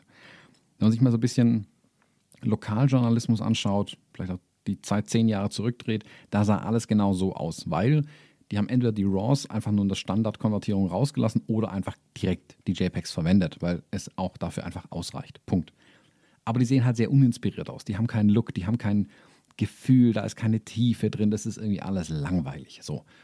Deswegen habe ich bei, bei Canon früher niemals mit den JPEGs A viel gearbeitet oder besonders viel Spaß gehabt. Am Ende des Tages ähm, habe ich die Dateien einfach nie verwendet, habe immer auf die RAW-Dateien zurückgegriffen. Und der große Unterschied jetzt mit Fujifilm ist tatsächlich, dass, und das ist auch ein Vorteil, den Fujifilm gegenüber anderen Kameraherstellern hat, in der analogen Zeit haben die Kamerahersteller ähm, Objektive und Kameras gebaut und dann waren die fertig mit ihrer Arbeit. Fujifilm hat auch Film gemacht. Die Kamerahersteller der digitalen Seite müssen sich jetzt auch um den Sensor kümmern und den Look der Bilder, was Farben und so weiter angeht. Das war früher nicht deren Aufgabe. Klar kann man sich Know-how einkaufen. Fujifilm hatte das Know-how. Und mit der X-Serie haben sie endlich angefangen, dieses Know-how auch, was ihr größtes Asset eigentlich ist, in ihre Kameras mit reinzubekommen. Und haben wirklich angefangen, diese Filmsimulation zu entwickeln. Nicht nur sagen, ja, wir können auch irgendwie ein JPEG schreiben. Nein, wir haben Filmsimulationen drin, damit die JPEGs wirklich anders aussehen als ein standardmäßig korrigiertes RAW, das irgendwie aus der Kamera rausfällt. Mm, der Fujifilm ist dann hergegangen und hat, ähm, wie waren es am Anfang, glaube ich, sieben Stück oder sechs Stück an Filmsimulationen in die ersten Kameras integriert. Eine Schwarz-Weiß-Simulation, die war okay ähm, aber sowas wie zum Beispiel Astia, Provia und Velvia, also alte Fujifilm-Filme in die digitale Zeit übernommen. Und auch da ist man nicht hergegangen und gesagt, ah ja, Velvia ist bunt, Astia ist ähm, ein bisschen porträtfarbig, Provia ist so für alles okay, fertig. Nee, die haben wirklich den Chemiker sich geschnappt, der den Velvia-Film mitentwickelt hat hat den in eine Entwicklerbude reingesetzt, wo lauter Softwareentwickler saßen und gesagt, das ist euer Chef, wenn der zufrieden ist, dann ist die Filmsimulation fertig. Der hat keine Ahnung, vermutlich von Bits und Bytes und steht einfach nur da und sagt, das sieht nicht aus wie Velvia, weitermachen. Und das macht er so lang, also wer Japaner kennt, die haben da so einen unglaublichen Arbeitsethos. Der sagt so lang, das muss besser werden, bis es wirklich da ist und bis es Richtung Perfektion geht. Da sind die einfach so. Und das merkt man diesen Filmsimulationen an. Das ist nicht nur irgendeine Konvertierung, da ist wirklich, da steckt Herzblut drin. Und deswegen sehen die Filmsimulationen so gut aus, wie sie aussehen, meiner Meinung nach. Er ist total lustig. Ähm, mein Papa, der hat ein bisschen mehr Zeit, der ist äh, Rentner mittlerweile und ähm, der hat ähm, das ein oder andere Bild hat er einfach mal in seinen, in seinen Lightroom reingeworfen und hat das da stundenlang bearbeitet und am Ende hat er sich das angeguckt, was rauskam und sich das JPEG und äh, also er war am Ende mit der Bearbeitung zufrieden in Lightroom, äh, nachdem er es exportiert hatte, guckt sich das an, guckt das JPEG an und sagt, hey, jetzt habe ich alles gegeben und ich kenne mich mittlerweile mit Lightroom echt gut aus, aber ich nehme das JPEG aus der Fuji. hm. ja. Ja. Es verleiht ja auch oftmals, gerade Lightroom, Capture One, das ist bei allen gleich. Die RAW-Converter verleiten natürlich dazu, dass so ein ähm, unfertiges Raw. Das ist wie, als würde man mir halt Kochzutaten hinwerfen. Ihr seht, ich arbeite auf diese Rezeptanalogie hin. Und du kannst aus, dem Rezept, aus diesen Kochzutaten jetzt alles Mögliche machen. Und dann hast du noch einen riesigen Schrank Gewürze und Kram, die du da reinwerfen kannst und exotische Soßen und hast du nicht gesehen. Du wolltest aber einfach, keine Ahnung, ein Käsebrot haben. und am Ende hast du, weißt du was, ein Drei-Gänge-Menü draus gezaubert. Und das Käsebrot wäre völlig okay gewesen und ist vielleicht sogar puristischer im Ansatz und ist eher das, was du tatsächlich gesehen hast, ähm, als du das Bild gemacht hast. Und mh, mm, bei Fujifilm, ich glaube, einer von deren Produktmanagern hatte das mal gesagt, es gibt einen grundsätzlichen unterschiedlichen Herangehensweise an Farben. Nee, diese Sensoren in den Kameras sind ja erstmal Farbmessgeräte, wie man so nennen darf. Also die über viel Technik da drin steckt, die ich jetzt nicht im Detail erklären will, wird gemessen, wie arg, wie viel von welcher Farbe in einem Bild vorhanden ist und wie hell alles ist. Super. Das kommt dann am Ende raus und das ist dein RAW-Bild eigentlich. Und damit kannst du jetzt unglaublich viel machen. Und dann kannst du das auch so entwickeln, dass es exakt so aussieht, wie die Szene, die du gesehen hast. Also wenn man Produktfotografie gemacht hat und 200 Produkte in verschiedenen Farben fotografiert hat, die alle exakt so aussehen müssen, die Bilder, wie das Produkt in echt aussieht, der weiß, was es für ein, für ein unglaublich anstrengender Job sein kann. Und das ist Farbreproduktion. Das ist die tatsächliche Farbreproduktion, die, es, die das Motiv hatte. Und dann gibt es Farberinnerung. Und Farberinnerung ist das, wie wir uns an die Szene erinnern. Farbfilme früher waren nicht auf, also klar gab es Farbfilme, die auf exakte Farbreproduktion aus waren. Der allergrößte Teil davon war aber Farberinnerung. Sprich, wie waren die Szenen in unserem Kopf, als wir sie gesehen haben? War es sehr lebendig, äh, sattes Grün, sattes Blau, sattes Rot, richtig leuchtend Velvia? Oder waren es total heimelige, angenehme Töne, sanfte Hauttöne Astia? Und das war keine exakte Farbreproduktion, es war Farberinnerung. Und genau den Ansatz haben sie eben auch in diese Filmsimulation in der digitalen Welt übertragen. Und dadurch kannst du, wenn du das beste Beispiel, das ich immer nennen kann, schnapp dir eine Fujifilm-Kamera, flieg nach Kuba oder nach Havanna und fotografiere in Havanna mit Velvia. Du wirst heimkommen und du wirst auf den Bildern, auf den JPEGs sofort sehen, was du vor Ort gesehen hast. Weil Velvia diese, diese krassen Farben, diesen Lack dieser alten äh, Autos dort, die bunten Häuserwände, das transportiert der Velvia fast perfekt schon einfach. Und das ist eine große Kunst, ohne dass du einen Finger an der Bildbearbeitung gedreht hast, solche Bilder rauszubekommen. Finde ich auch absolut. Ähm, wenn, ich meine, klar, man hat irgendwann so seine Standard-JPEG-Rezepte eingespeichert, äh, natürlich hoffentlich den einen oder anderen aus deinem Buch. Ähm, aber wenn man, wenn man Zeit hat, wenn man Zeit hat, ähm, dann ist es bei mir auch so, dass ich dann auch diesen Anspruch habe, ich will dieses Bild jetzt in der Kamera so machen, dass es für mich perfekt ist. Und dann fange ich tatsächlich auch an, vor Ort die, die Rezepte, die ich mal eingespeichert habe, noch anzupassen. Also ich bin irgendwo, guck mir, das geht ja heute halt super gut mit dem elektronischen Sucher, guck da durch, guck mir das Histogramm an und merke, die, ähm, die Filmsimulation und die Sättigung und so weiter, das finde ich alles super, aber ähm, die Szene, so wie sie hier gerade ist, die passt mir mit dem Kontrast noch nicht. Da ist einfach noch, noch Bereich frei links im Histogramm. Und dann kann ich wirklich mit drei, vier ähm, Eingriffen, hier mal ein bisschen im Rad drehen, das anstellen, äh, einstellen, so, dass dieses Bild, so wie es gerade ist, für mich perfekt passt zu der Szene, weil ich in der Szene ja auch noch drin bin. Ich kann es ja quasi vor Ort für mich nochmal abgleichen, jetzt nicht auf Farbreproduktion, sondern so, wie sich es gerade in dem Moment für mich anfühlt. Und ähm, drehe dann alles so, wie es mir passt und mache das Bild und bin zufrieden. Und ich glaube, dass es auch oft ein Problem ist, wenn man Bilder sehr lange Zeit später nachbearbeitet, dass man ein Problem hat, sich zu erinnern, wie sich das in dem Moment angefühlt hat. Und dann werden das Bilder, die vielleicht schön aussehen, aber nicht die Bilder, die man eigentlich haben will. Ja, es ist auch verheerend eigentlich an einem Bildschirm in einem dunklen Raum Bilder zu bearbeiten. Mm, also ich, ich sitze an einem farbkalibrierten Monitor, super. Ich muss sogar darauf achten, wie mein Umgebungslicht eingestellt ist, damit die Farbkalibrierung überhaupt einen Wert hat, die ich an meinem Monitor habe. Trotzdem ist es was anderes, ein hinterleuchtetes Bild zu sehen, als ein ausgedrucktes Bild zu sehen. Gleiches gilt für die Szene, wenn ich sie sehe. Also, wenn ich jetzt in Havanna stehe, ähm, das sieht anders aus, es fühlt sich anders an, es riecht anders, es schmeckt anders auch, ähm, als es dann an meinem Monitor vier Wochen später aussieht. Und manche Sachen lassen sich vor Ort einfach besser einfangen, wenn ich in dem Moment drin bin, wenn ich mir auch gar keine Gedanken um die Bildbearbeitung machen muss, weil ich schon weiß, das, was ich jetzt hier mache, bekomme ich so auch raus im Idealfall. Ich meine, RAW hat absolut seinen Platz. Ähm, und das ist wie mit, mit Mittelformat Kleinbild APS-C, Micro Four Thirds oder auch den Smartphones. Gleiches gilt für RAW und JPEG. Ich bin überhaupt kein Fan davon zu sagen, ich fotografiere nur noch JPEG. Aber das versuche ich immer wieder zu betonen. Ich glaube, dass beides seine Berechtigung hat. Wenn ich was Farbverbindliches fotografieren muss, nehme ich natürlich RAW-Dateien. Ähm, gar keine Frage. Ich glaube aber, dass für 80 Prozent ähm, der Leute, die nur privat auch fotografieren, zum Beispiel, für 80 Prozent reicht da JPEG völlig aus, wenn es nicht sogar besser ist tatsächlich als die RAW-Dateien. Und besser nicht nur unbedingt der Farblook, der am Ende irgendwie rauskommt oder die, Farb, die Farberinnerung, die da mitschwingt. Also, nee, einfach weil die Bilder fertig sind. Glaubt mir, wenn ihr das erste Mal mit JPEG fotografiert, mit den Filmsimulationen und das Bild direkt auf euer Smartphone übertragt und den Leuten schickt, die mit euch dort sind und denken sich, wie hast du das jetzt so schnell gemacht? Bei allen anderen Fotografen muss man mal ewig auf die Bilder warten. Ja, bei mir halt nicht, weil das Bild fertig ist. Ähm, und ein Beschnitt und eine Begradigung, das kriege ich am Smartphone hin. Dafür brauche ich keinen großen Computermonitor. Das kriege ich dann, wenn ich es nicht schon gleich richtig fotografiert habe, ähm, was ja eh das Ziel sein sollte. Also der Effekt, den ich mit Bildern auslösen kann, und darum geht es am Ende des Tages. Ich will nicht stundenlang an, an der Bildbearbeitung drehen, da habe ich wirklich keinen Spaß dran, muss ich zugeben aber der Effekt, den ich bei, meinen, bei meinem Gegenüber, bei meinen Mitmenschen mit Bildern auslösen kann, das ist das, was ich in der Fotografie suche. Und das kann ich mit den JPEGs auch noch besser machen, weil ich nicht diese Riesenschleife über die RAW-Entwicklung fahren muss. Absolut. Es ist ja auch eine, eine, eine bewusste Reduzierung an Möglichkeiten, ne?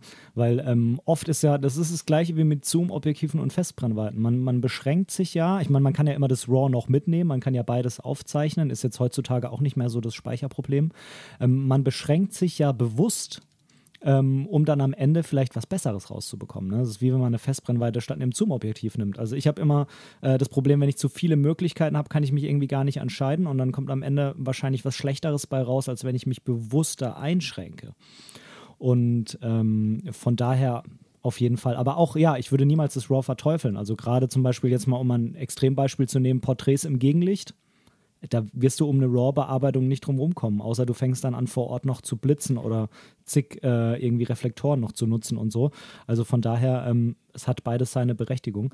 Ähm, aber jetzt können wir mal noch was äh, auf was eingehen, was irgendwie äh, vielleicht den einen oder anderen jetzt äh, quasi endgültig dazu überzeugt, diese Filmsimulation ausprobieren zu müssen oder vielleicht auch dem einen oder anderen neuen Aspekt erzählen können, der schon mit Fujifilm fotografiert. Und zwar, ähm, die Kamera hat zum Beispiel beim Film Akros einen riesen, riesen Vorteil gegenüber der Nachbearbeitung, denn die Kamera schafft es, ähm, und das wurde mir auch schon von Nicht-Fotografen bestätigt, äh, die schafft es, gerade bei, bei hohen ISO-Zahlen, das Rauschen in eine Art Filmkorn umzuwandeln. Und das hat mich so unheimlich beeindruckt, äh, dass ich den Ball gerne mal zu dir rüberspielen würde und erklärt das doch bitte mal, äh, was da eigentlich passiert und was vielleicht doch noch im Nachhinein für eine Möglichkeit gibt, wenn ich die Kamera an den PC anschließe. Genau, also ähm, dieses Konzept, ähm, was da dahinter steckt bei Fujifilm oder deren Philosophie, nennen wir es mal so, ist dieses Kaizen-Rezept äh, im Japanischen oder das Kaizen-Konzept im Japanischen. Das heißt, diese stetige Verbesserung. Die sind auch nicht irgendwann hergegangen und gesagt, so super, jetzt haben wir eine Schwarz-Weiß-Film-Simulation drin, Haken dran, wir lassen es da dabei. Oder wir haben jetzt Velvia an der Kamera, Haken dran, wir übernehmen das für die nächsten Kameras einfach so. Die gehen jedes Mal her mit jeder neuen Kamerageneration, mit jedem neuen Sensor und schauen sich an, hm, wie könnte man das besser machen? Und dadurch sind die auch nicht dabei stehen geblieben, Filmsimulation als reine ähm, Farbwandlung zu sehen. Also für Velvia wird alles bunter, für Provia wird es eher so, für ähm, Astia wird es so und damit belassen wir es. Die haben sich überlegt, okay, wie können wir diesen Charme dieser analogen Bilder und diesen Eindruck, den wir gewinnen, wenn wir die Bilder anschauen, noch besser in die digitale Zeit holen. Und als sie die Acros-Filmsimulation gemacht haben, äh, Acros ist ein Schwarz-Weiß-Film, wer ihn nicht kennt, haben sie sich gedacht, okay, klar, wir, sind die Parameter sind jetzt anders, wie, der, wie das Schwarz-Weiß-Bild erzeugt wird. Also Schwarz-Weiß ist nicht nur das Fehlen von Farben. Ähm, sorry, wenn ich da jetzt euch schockiere. Da gehört viel mehr dazu, Schwarz-Weiß-Bilder zu machen oder Bilder in Schwarz-Weiß zu konvertieren, also Farbbilder in Schwarz-Weiß zu konvertieren. Und haben sich gedacht, okay, ein, ein, großer Punkt, mit dem auch ich in der analogen Fotografie sehr, sehr gern spiele, vor allem bei Schwarz-Weiß-Filmen, ist, die Filme bewusst falsch zu belichten, also eine Blende oder zwei drunter zu sein, dann sind dann nachträglich zu pushen in der Entwicklung oder eben Filme ähm, mit hohen ISO-Zahlen zu verwenden, weil ich das Rauschen ähm, haben möchte oder weil ich beim Pushen äh, das Kontrastverhalten haben möchte. Und wie lässt sich das in die digitale Zeit übertragen? Wir haben ja in Anführungszeichen Sensorempfindlichkeiten mit den ISO-Werten. Und mehr ISO, mehr Rauschen, das wissen wir. Jetzt ist es aber meist dieses digitale hässliche Rauschen. Die Fujifilm-Kameras hatten, glaube ich, schon seit der X100S die Möglichkeit, ein digitales Filmkon hinzuzufügen den Bildern. Das ist zwar ein zufällig generiertes Con, das gab es damals in stark und in schwach. Äh, mittlerweile gibt es ein groß, klein, stark, schwach. Also kann es kombinieren noch ein bisschen. Aber es wäre am Ende ja immer nur ein digitales Filmkorn gewesen. Bei Acros sind sie einen extra Schritt gegangen und haben gesagt, okay, abhängig davon, mit welcher ISO-Zahl das Bild gemacht wurde, ändern wir, wie dieses digitale Filmkorn in der Kamera erzeugt wird. Bei jedem Bild, bei jedem Mal Auslöser drücken. Und was machst du halt, wenn du, wenn du Fotografie liebst, meiner Meinung nach. Und das merkt man eben denen bei Fujifilm einfach ein Stück weit an.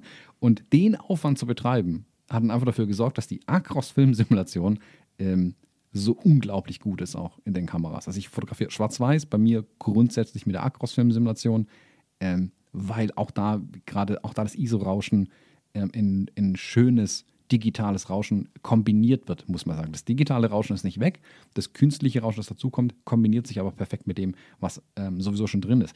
Gilt aber sogar noch weiter in die Farbsimulation rein. Classic Negative zum Beispiel hat meiner Meinung nach, ich konnte es bisher noch nicht offiziell bestätigen lassen, ich glaube aber, dass die Classic Negative Filmsimulation, die ist dem Superior-Film nachempfunden, dass die sehr unterschiedlich reagiert, ob ein Bild unter- oder überbelichtet wurde. Kann also ich eine bestätigen. korrekte Belichtung ja, sieht nach Superior aus.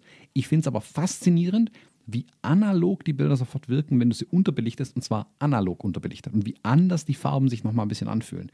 Fasziniert mich komplett. Ich hoffe, sie lassen da irgendwann mal das Geheimnis raus, was und wie sie es gemacht haben. Ähm, aber es ist eine der interessantesten Farbfilmsimulationen in den Fujifilm-Kameras für mich heute. Ja, also das habe ich tatsächlich auch selber letztens gerade so für mich irgendwie festgestellt. Also ich denke, dass die irgendwie eine, halt mit angepasst an die, an die Helligkeit irgendwie eine unter, ein unterschiedliches Farbmanagement haben bei der Filmsimulation. Wenn du, wenn du Classic negativ unterbelichtest, dann wird es irgendwie so violett, zumindest war es bei mir so. So schwarz-violett. Und wenn du es überbelichtest, dann wird es irgendwie so strahlender um es mal vielleicht so auszudrücken. Und äh, sieht genau. dann, ja, also fand ich auch unheimlich beeindruckend. Und das sind aber halt so Spielereien, die im ersten Moment wie eine Spielerei halt wirken, aber die halt eigentlich, wie ich finde, genau das sind, was jemanden packt, der, der emotional fotografieren will und der sich für was begeistern will, ja.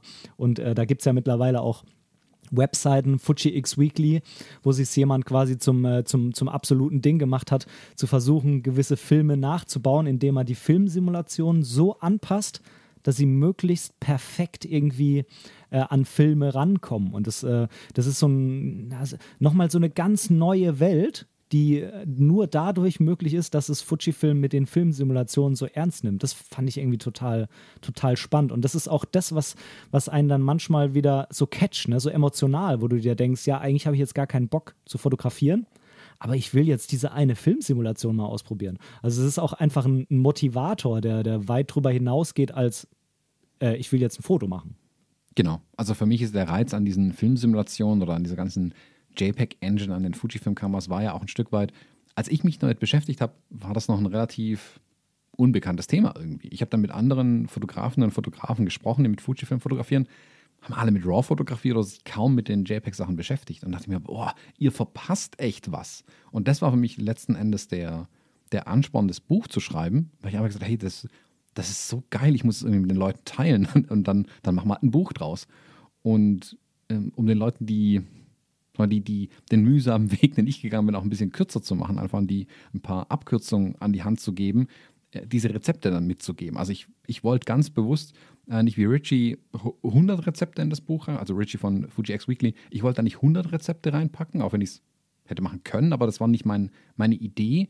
Ich wollte einen Grundstock an Rezepten liefern, die ich tatsächlich verwende, die ich gut finde, ähm, um eine, eine, Basis zu bieten, die eigenen Rezepte zu entwickeln. Weil ich glaube, der, der Spaß daran liegt wirklich auch, da, auch da drin, wenn man mal eingestiegen ist, selbst zu schauen, oh, was funktioniert für mich eigentlich, da das ja auch offen liegt. Ich finde, es ist bei weitem nicht so komplex wie eine Preset-Entwicklung für Lightroom in der Fujifilm-Kamera ein eigenes JPEG-Rezept zu entwickeln. Und die viel geringere Einstiegshürde macht es möglich, hier seinen eigenen Look zu generieren, seinen eigenen Bildlook zu definieren mit diesen Filmsimulationen. Und man muss sich nur ein klein wenig damit beschäftigen, vielleicht mal das eine oder andere Buch lesen und dann kann man da tatsächlich hinkommen. Und ähm, ich verstehe es bis heute so als Einladung, wirklich sich mit dem Ding intensiver zu befassen, weil ich glaube, es wirklich Spaß macht, äh, sich da zu beschäftigen. Also ich kann das Buch von Thomas auch äh, wärmstens empfehlen. Ähm, ich habe das auch äh, in digitaler Form damals gekauft, meinem Papa in, in richtiger Buchform geschenkt, den hat es auch total begeistert. Kauft euch dieses Buch. Was, was ich an dem Buch besonders toll fand, ähm, und das hast du eben schon mal so ein bisschen angesprochen, ist, dass du darin unheimlich gut erklärst, warum du welche Entscheidung getroffen hast. Also warum du an irgendeinem Ort eine bestimmte Filmsimulation genommen hast, um eben das, was vor Ort war, nicht nur dokumentarisch zu möglichst wahrheitsgetreu abzubilden, sondern durch den Look noch Gefühle mit reinzubringen, die du da vor Ort hast und Stimmungen und so weiter. Und das finde ich gibt dem Bild noch eine unheimlich wichtige Ebene mehr, die man von der man gar nichts weiß, wenn man sich damit nicht beschäftigt, aber danach sieht man das anders. Hm. Das ist ja so ein Punkt, mit den spiegellosen Kameras haben wir die unfassbare Möglichkeit, wenn man mal die Zeit 20 Jahre zurück oder 30 Jahre zurückdreht, zu sehen, was wir fotografieren. Und es ist eigentlich schade, dass wir nicht das fertige Bild sehen können, weil wir es erst im RAW nachher entwickeln. Ähm, mit den Filmsimulationen sehe ich tatsächlich, wie mein fertiges Bild am Ende aussieht. Ich sehe, wenn ich in Kuba stehe, äh, in Havanna stehe, sehe ich, wie meine Bilder final aussehen werden. Und das ist eine, eine Riesenchance tatsächlich, noch mehr im Moment zu sein. Und das, was ich sehe, ähm, zu übertragen zu können, das, ähm, was ich dann tatsächlich fotografiere deswegen habe ich die, die komplette Vorschau immer auch aktiv, wenn ich was fotografiere. Und ich habe mich schon für eine Filmsimulation oder für ein JPEG-Rezept ähm, entschieden, letzten Endes. Und wie du sagst, ich, als ich in New York war, ähm, habe ich auch gesagt, okay, wie wirkt Manhattan auf mich, wie wirkt Brooklyn auf mich, wie wirkt, also auf Kuba dann, wie wirkt Havanna auf mich, ähm, auf Island war es das, in Israel war es was anderes. Also ich versuche schon so ein bisschen aufzunehmen, okay, was ist es hier? Also bei, bei Havanna war mir klar, dass es Kodak Ektar als analoger Film sein wird. Also ich habe auch meine analoge Kamera dabei gehabt. Und ich wollte eben das Gleiche möglichst mit meiner Fujifilm hinbekommen. Und dann war relativ klar, in welche Richtung es gehen würde. Das hat mir vorher schon überlegt. Spätestens, wenn ich aber in, in Kuma aus dem Flieger gestiegen wäre, wäre mir klar gewesen, ja, hier wird es Velvia werden. Äh, alles andere wäre komisch. Und dann könnte ich entsprechend auch noch reagieren. Also ich finde, es macht Spaß zu, zu schauen, okay, wie wirkt die Szene, das Motiv auf mich und dann zu entscheiden, welchen Film lege ich ein, in Anführungszeichen, und was mache ich jetzt draus. Und nicht erst hinterher nochmal drüber nachdenken zu müssen, ah, wie war das? War es da arg warm? War es da kalt? Weiß ich nicht mehr. Ähm, das will ich in dem Moment entscheiden tatsächlich. Ja, ähm, was, was mir auch aufgefallen ist bei, bei den Bildern in deinem Buch und auch bei meinen Bildern, ist, wenn man die sich anguckt, dann kann man die sich auch gar nicht mehr anders vorstellen. Also dieser, dieser Gedanke, den man oft bei der Bildbearbeitung hat, wie sieht es denn aber jetzt aus, wenn ich es jetzt doch nochmal in Schwarz-Weiß mache oder doch nochmal in Farbe oder doch nochmal gesättigter, den, den habe ich persönlich nicht. Also ich schaue mir die Bilder an und denke mir, ja, das Bild ist genau so, wie es ist passt es und ich will das gar nicht anders. Und äh, auch bei den Bildern, die ich selber irgendwie in Schwarz-Weiß schieße, ich habe da gar nicht den Drang danach, die später nochmal äh, zu, zu entwickeln, außer jetzt, weil irgendwas mit der Belichtung nicht gepasst hat, nochmal in Farbe zu entwickeln, um zu gucken, wie es denn aussieht, sondern die sind jetzt in Schwarz-Weiß und ich bin auch so damit zufrieden, weil ich mich damals dafür entschieden habe. Und jetzt ist es halt Schwarz-Weiß und das trifft auch meine Erinnerung ganz gut. Ich habe jetzt noch einen Punkt. Ich will dich, äh, will dich jetzt nicht noch arg viel länger hier ähm, ähm, binden, sozusagen. Ähm, ich habe noch einen Punkt, den ich hier nochmal ähm, mit dir kurz ansprechen will. Und zwar ähm, war ja ein großer Punkt zu wechseln von Canon zu Fuji ähm, die Objektive. Jetzt nicht explizit ein bestimmtes, sondern dass sie natürlich auch dem APS-C-Format geschuldet viel kleiner sind. dass äh, Fujifilm schon, würde ich sagen, den Schwerpunkt eher auf Festbrennweiten legt. Die haben zwar durchaus Zoom-Objektive, die auch gut sind, aber das ist, glaube ich, nicht so das, was Fujifilm unbedingt will. Ich denke, dass die Art der Fotografie, für die Fujifilm steht, schon mit, ähm, mit Festbrennweiten gut kompatibel ist mit der Herangehensweise. Und ähm, man hat natürlich bei Fujifilm das Gefühl, dass man, wenn man das Beste haben will, irgendwie trotzdem noch nicht, wie bei anderen Herstellern, zweieinhalbtausend Euro hinlegt und bekommt aber trotzdem echt was Gutes. Also du bekommst für unter 1000 Euro nahezu jede, korrigiere mich, wenn es bei einer anders ist, nahezu jede Festbrennweite mit 1,4er Blende, die du auch echt auf 1,4 nutzen kannst, weil die knackscharf ist. Und ähm, ja, was, was sind deine Erfahrungen so mit den, mit den Fujifilm-Objektiven? Ich weiß, dass du da auch eins hast, was sich in letzter Zeit sehr begeistert, habe ich auf deinem YouTube-Kanal gesehen. Erzähl doch mal ein bisschen so deine Gedanken dazu. Also, das war anfangs vielleicht meine größte Sorge tatsächlich, der Wechsel zum Fujifilm-System, weil ich eben bis dato nicht wusste, kann Fujifilm eigentlich nur Filme machen oder können die auch Kameras und Objektive bauen? Wie sich dann rausgestellt hat, baut Fujifilm nicht nur im Fernsehbereich und für Teleskope, sondern auch für Hasselblatt die Objektive. Ha, interessant. Okay, so schlecht kann es dann ja wohl nicht sein. Und zugegebenermaßen, die ersten Objektive, die sie für sich selbst gebaut haben, da waren Kompromisse drin, was Größe, Preis, mh, hm, Qualität will ich nicht sagen, aber Performance angeht. Und die haben für die Zeit versucht, das Beste draus zu machen. Hm, der direkte Vergleich zu meinem Kennsystem war immer schwierig, weil also sind wir ehrlich, ein, ein EF 70200 von Canon ähm, ist eine Klasse für sich. Das ist nicht umsonst so ein Standardobjektiv einfach geworden, was bei jedem, der eine Canon-Ausrüstung hat, irgendwie mit dabei ist. Also im Reportagebereich hast du ein 70200. Punkt A kannst du damit, äh, kannst du es als äh, kugelsichere Weste verwenden, vermutlich, weil das Objektiv unkaputtbar ist. Und gleichzeitig kannst du damit ähm, unfassbar gute Bilder machen. Die Qualität ist überragend, der Fokus ist unfassbar schnell.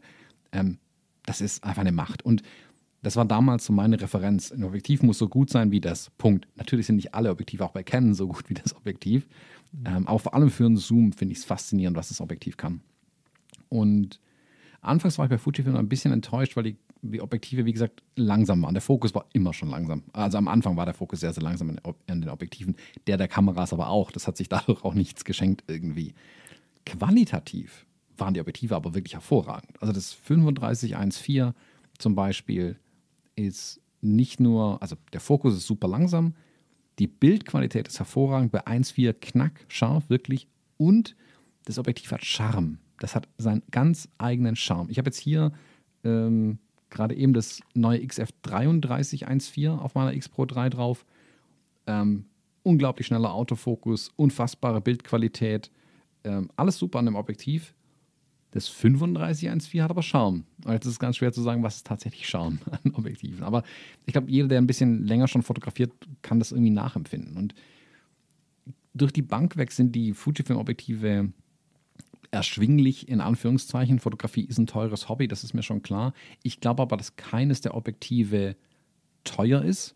Wenn, dann kosten sie viel Geld. Also die Preis-Leistung stimmt absolut meiner Meinung nach bei den Fujifilm-Objektiven. Die, die 2.0er-Objektive zum Beispiel, das 23, 35 und 50, ähm, die kosten, glaube ich, alle um die 500 Euro rum, wenn ich es richtig weiß. Und wenn du die drei Objektive hast, kannst eigentlich einen Haken dran machen. Du brauchst nicht mehr viel weiteres an Objektiven. Ähm, die sind hervorragend, sind wasserfest. Ich habe auch alle drei und ich nehme die gerne mit, wenn ich äh, wandern gehe zum Beispiel, weil sie einfach auch super leicht sind. Der Fokus ist schnell ähm, hervorragend. Ähm, Fujifilm hat jetzt gerade angefangen, eine neue Generation oder einen Generationswechsel so ein bisschen in ihren Objektiven. Dieses XF33, was ich gerade erwähnt habe, oder wo du, du, wodurch du mich gerade siehst, das XF18, was auf meiner Kamera hier vorne drauf ist, mhm. ist die neueste Generation, die auch in die Zukunft blickt. Äh, und da da gab es kein Halten mehr in der Entwicklung, glaube ich. Also ähm, da gab es ganz klar die, die Vorgabe, absolute Bildqualität, beste Performance, was den Fokus auch angeht. Und dann versuchen wir das in das kleinste mögliche Gehäuse reinzukriegen. Also wir nehmen in Kauf, dass das Objektiv vielleicht ein bisschen größer wird, weil wir die anderen Punkte jetzt favorisieren. Und das 18er und das 33er sind unfassbar gut. Wirklich unfassbar gute Objektive. Atemberaubend schnell ähm, und eine extrem gute Bildqualität. Also faszinieren mich völlig. Ähm, wie du sagst, Fujifilm hat so ein bisschen den, den, dieses Festbrennweiten-Image von vornherein schon gehabt. Also bei der X100 damals die erste Kamera war, die ja mit einer fest verbauten Festbrennweite daherkam. Und später haben sie es genauso durchgezogen. Klar gibt es da auch Zooms, aber Zooms und vor allem im Telebereich äh, hat Fujifilm nicht den Fokus. Das korrigieren sie jetzt langsam, weil es auch ein, einfach Ne, keine Ahnung, wie viele Objektive sie jetzt für den Markt jetzt haben oder für den APS-C-Bereich jetzt haben. Jetzt können sie auch nach den ähm, höheren Telebrennweiten mal schauen, nach spezialisierteren Zooms mal schauen.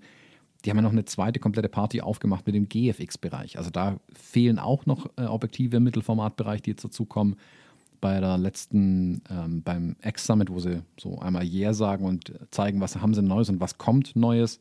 Da haben sie einige Sachen angekündigt, weil ich es total spannend fand. Also da sind sie auch nicht mehr so geheimniskrämerisch, ähm, sondern haben neue Sachen auch angekündigt, die sie machen werden. Und gerade der Tele-Telezoom-Bereich wird, glaube ich, die nächsten Jahre ein bisschen in den Fokus rücken, weil das können die genauso gut bauen. Das ist nicht die Frage. Es war eben nur bisher, glaube ich, nicht der Fokus tatsächlich. Ich bin aber selbst jemand, wenn möglich, bin ich bei meinen Festbrennweiten. Zooms setze ich wirklich nur dann ein, wenn ich einen Zoom brauche. Also auch da sehe ich das Prinzip, ich kann das gleiche Bild garantiert mit beiden Objektiven machen. Ich kriege aber auch mit einem Seitenschneider einen Nagel in die Wand. Das heißt trotzdem nicht, dass ich nicht einen Hammer nehmen sollte dafür. Meistens sind die Festbrennweiten für mich die richtigen Werkzeuge. Ich weiß genau, welche Brennweite ich drauf habe. Ich habe eine große Blende, ich kann maximal Licht sammeln, wenn äh, es benötigt wird, obwohl ich sie ganz oft zudrehe, ja, die Blenden sogar bei mir. Aber ich habe die Möglichkeit ähm, und ich habe die absolute Bildqualität. Ein Zoom ist immer ein Ticken weicher als eine Festbrennweite. Das ist einfach so und das ist am Ende des Tages nicht kriegsentscheidend, das weiß ich. Aber für mich vom Gefühl her ist es das. Und Zooms sind meistens ähm, größer und schwerer auch noch. Und da sind die kleinen Festbrennweiten natürlich auch ein bisschen feiner.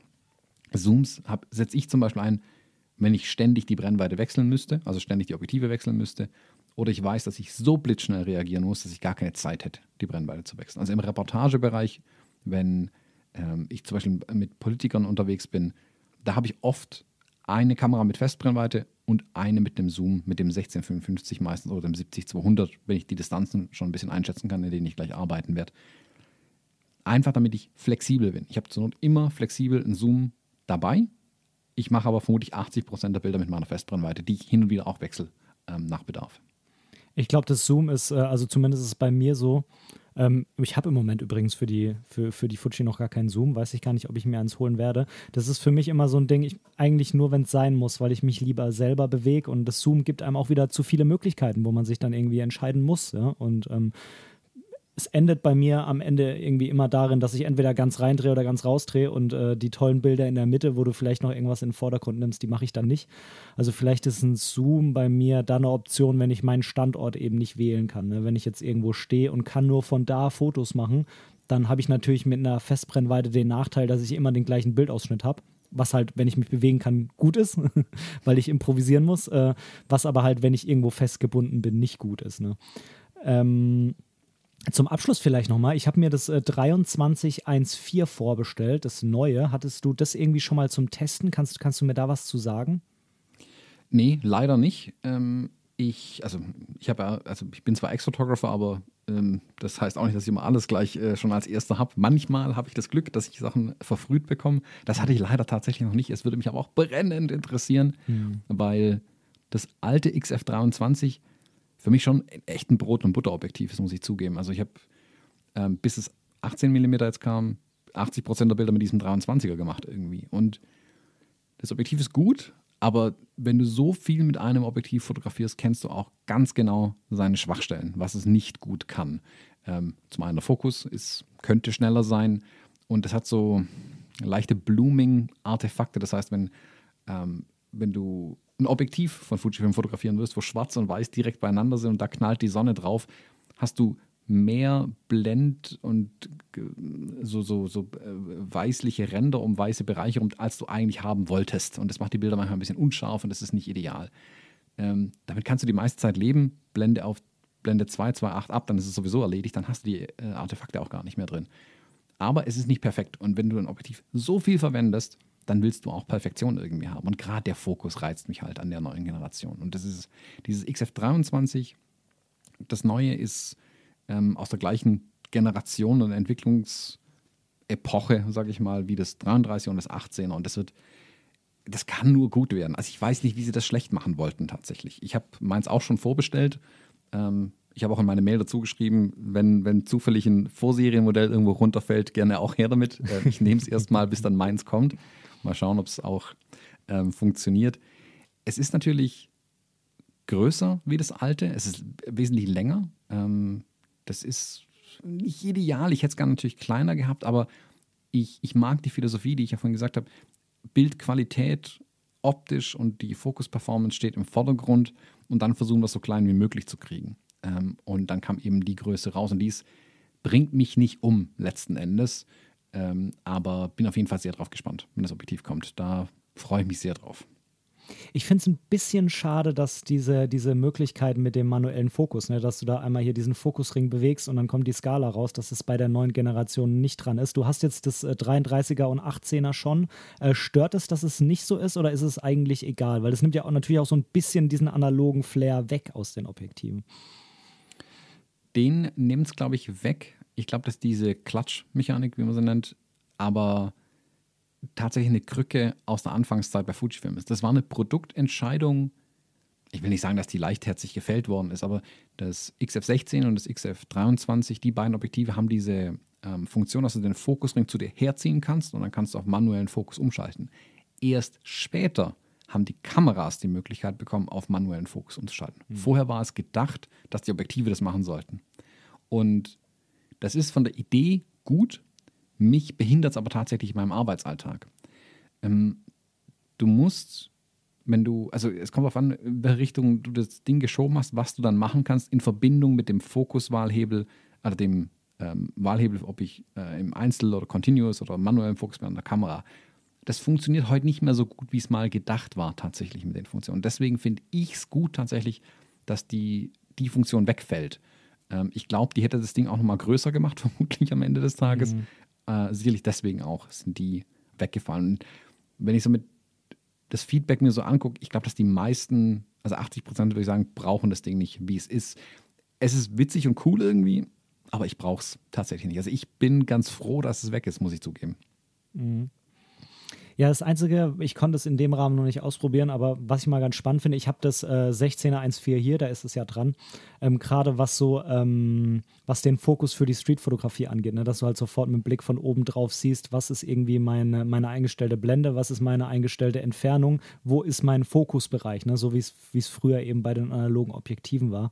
Ähm, aber klar, wenn, wenn es natürlich mit Grund weggelassen wird, ich bin nicht davon ausgegangen, dass es äh, einfach nur mal so aus Spaß weggelassen wird, dann wird es wahrscheinlich am Ende den allermeisten eher was bringen, als dass es jetzt äh, dann was mega Wichtiges wegfällt oder so. Genau, also die es sind ja zwei Punkte. Das A, dieses Umschalten des Fokus und diese Fokusskala, die mhm. du gerade gesagt hast. Also siehst, auf welchen Bereich bist du fokussiert und äh, mit welcher Blende ist welcher Bereich scharf. Das ist, ich kenne es aus der analogen Zeit, also wenn ich dann mal an andere Objektive denke, da ist es ja genauso alles drauf. Das ist super. Ich brauche es allerdings super selten. Mhm. Ja, man kann es sehen, wenn man aufs Objektiv von oben drauf schaut. Man sieht es aber glücklicherweise bei den neuen Kameras ja auch im Display. Von daher ist, ja. manchmal sind Kompromisse notwendig und da finde ich den Kompromiss ähm, hin zur digitalen Anzeige dann tatsächlich besser, weil du hast einfach dadurch eine Fly-by-Wire-Funktion. Also du kannst an den Fokusring frei drehen ähm, und da passiert erstmal gar nichts. Ähm, und du kannst äh, ihn schnell drehen, langsam drehen und es reagiert unterschiedlich im Fokus. Wenn du das mal raus hast und in den Fingern hast, ähm, ist es besser als eine direkt übertragene Mechanik. Mhm. Ja. Ja, also ich bin hier mit meinen Fragen jetzt am Ende. Ich, ich glaube, wir haben, wir haben sehr, sehr, sehr viel tolle Sachen angesprochen über Fujifilm. Ähm, ich habe auch so das Gefühl, dass wir irgendwie auch sehr viele Bereiche abgedeckt haben. Von daher glaube ich, dass wir jetzt ganz gut so langsam mal den Abschluss dieser Folge einleiten könnten. Mhm. Außer du willst noch unbedingt irgendwas loswerden. Ach, du, du, kennst mich ja schon ein bisschen. Ich habe die, die Fähigkeit, so einen Podcast komplett zu übernehmen und aus einer geplanten 20-Minuten-Sendung zwei Stunden zu machen. Von daher halte ich mich mal zurück. ja, wir sind jetzt bei eineinhalb Stunden, wenn ich es richtig sehe. Ähm, ich muss mal gucken, ob ich es in zwei Teile aufteile oder in einer, aber ich glaube, wir sind jetzt thematisch nicht so weit weggewandert irgendwie, dass man da jetzt zwingend zwei draus machen muss. Das muss ich nochmal schauen. Lieber Thomas, ich, äh, äh, ich danke dir ganz, ganz viel, ähm, Mals, dass du hier warst. Äh, ich fand es ein tolles Gespräch. Äh, es hat mir persönlich auch wieder sehr viel gebracht. Also Gespräche bringen ja natürlich dem Hörer immer sehr viel, aber auch mir selber, ähm, weil ich da mit neuen Ideen dann auch immer, immer rausgehe. Ansonsten ist ja Podcasten gerade mit vielen Solo-Folgen erstmal so One-Way, bis dann von den Hörern per Mail, Kommentare oder sowas zurückkommt. Von daher finde ich es immer ganz, ganz toll, wenn ich einen Gast da habe, der mich noch zusätzlich inspiriert. Vielen Dank für deine Zeit. Ich danke für die Einladung. Und äh, ansonsten ja, Buch kaufen, äh, Thomas äh, YouTube-Kanal auschecken, die Fotologen hören, Bücher kaufen. Genau. Gibt es Israel, gibt es den Bildband noch zu kaufen oder ist der schon komplett weg? Der, der Bildband ist komplett ausverkauft. Also ähm, leider, leider. Äh, ich hätte irgendwie, also meiner Plan, ich habe den ja im Mai, Juni veröffentlicht. Meine Hoffnung war, bis Weihnachten alles verkauft zu haben. Das war jetzt natürlich im September schon der Fall. Hm. äh, lachendes Auge, weinendes Auge. Ja. Mit so Auflagen zu hantieren ist natürlich schwierig, wenn man noch nicht weiß, wie groß ist das Interesse an so einem Buch und so weiter. Ich hätte locker mehr verkaufen können, aber ich werde im Moment keine zweite Auflage machen. Also leider, der Israel-Bildband ist schon vergriffen. Ähm, ich muss mal überlegen, was ich daraus noch mache, ob ich da mal eine lustige YouTube-Stunde mache, wo wir gemeinsam das Buch nochmal reinschauen. aber ja, nee, das, den gibt es leider nicht mehr, aber die JPEG-Rezepte gibt es auf jeden Fall noch äh, im Bildner Verlag, ähm, bei denen auf der Homepage. Dabei kommt es auch als äh, Kombipaket, als E-Book und analoges Buch, also zum richtig anfassen, was ich eine ganz schöne Kombination finde, oder im Buchhandel eures Vertrauens natürlich. Und als kleiner, kleiner Teaser, als kleiner Appetizer, auch da drin sind ein paar Bilder aus Israel. Von daher, wer es ja. äh, gar nicht erwarten kann, kann sich auch da ein bisschen Inspiration holen über dieses Buch dann. Stimmt, da sind auch ein paar drin. Da gibt es äh, sogar ein äh, JPEG-Rezept dazu. Das äh, äh, Salam Shalom und damit könnt ihr in Israel fotografieren. Also wer, wer sie jetzt noch zurückhalten kann, den kann ich nicht verstehen. Lieber Thomas, vielen Dank. Ich wünsche dir noch eine wunderschöne, eine wunderschöne Zeit jetzt zwischen den Jahren. Mhm, Dankeschön, dir auch. Danke. Wir hören voneinander. Bis dann, mein guter. Tschüss. Bis dann. Tschüss.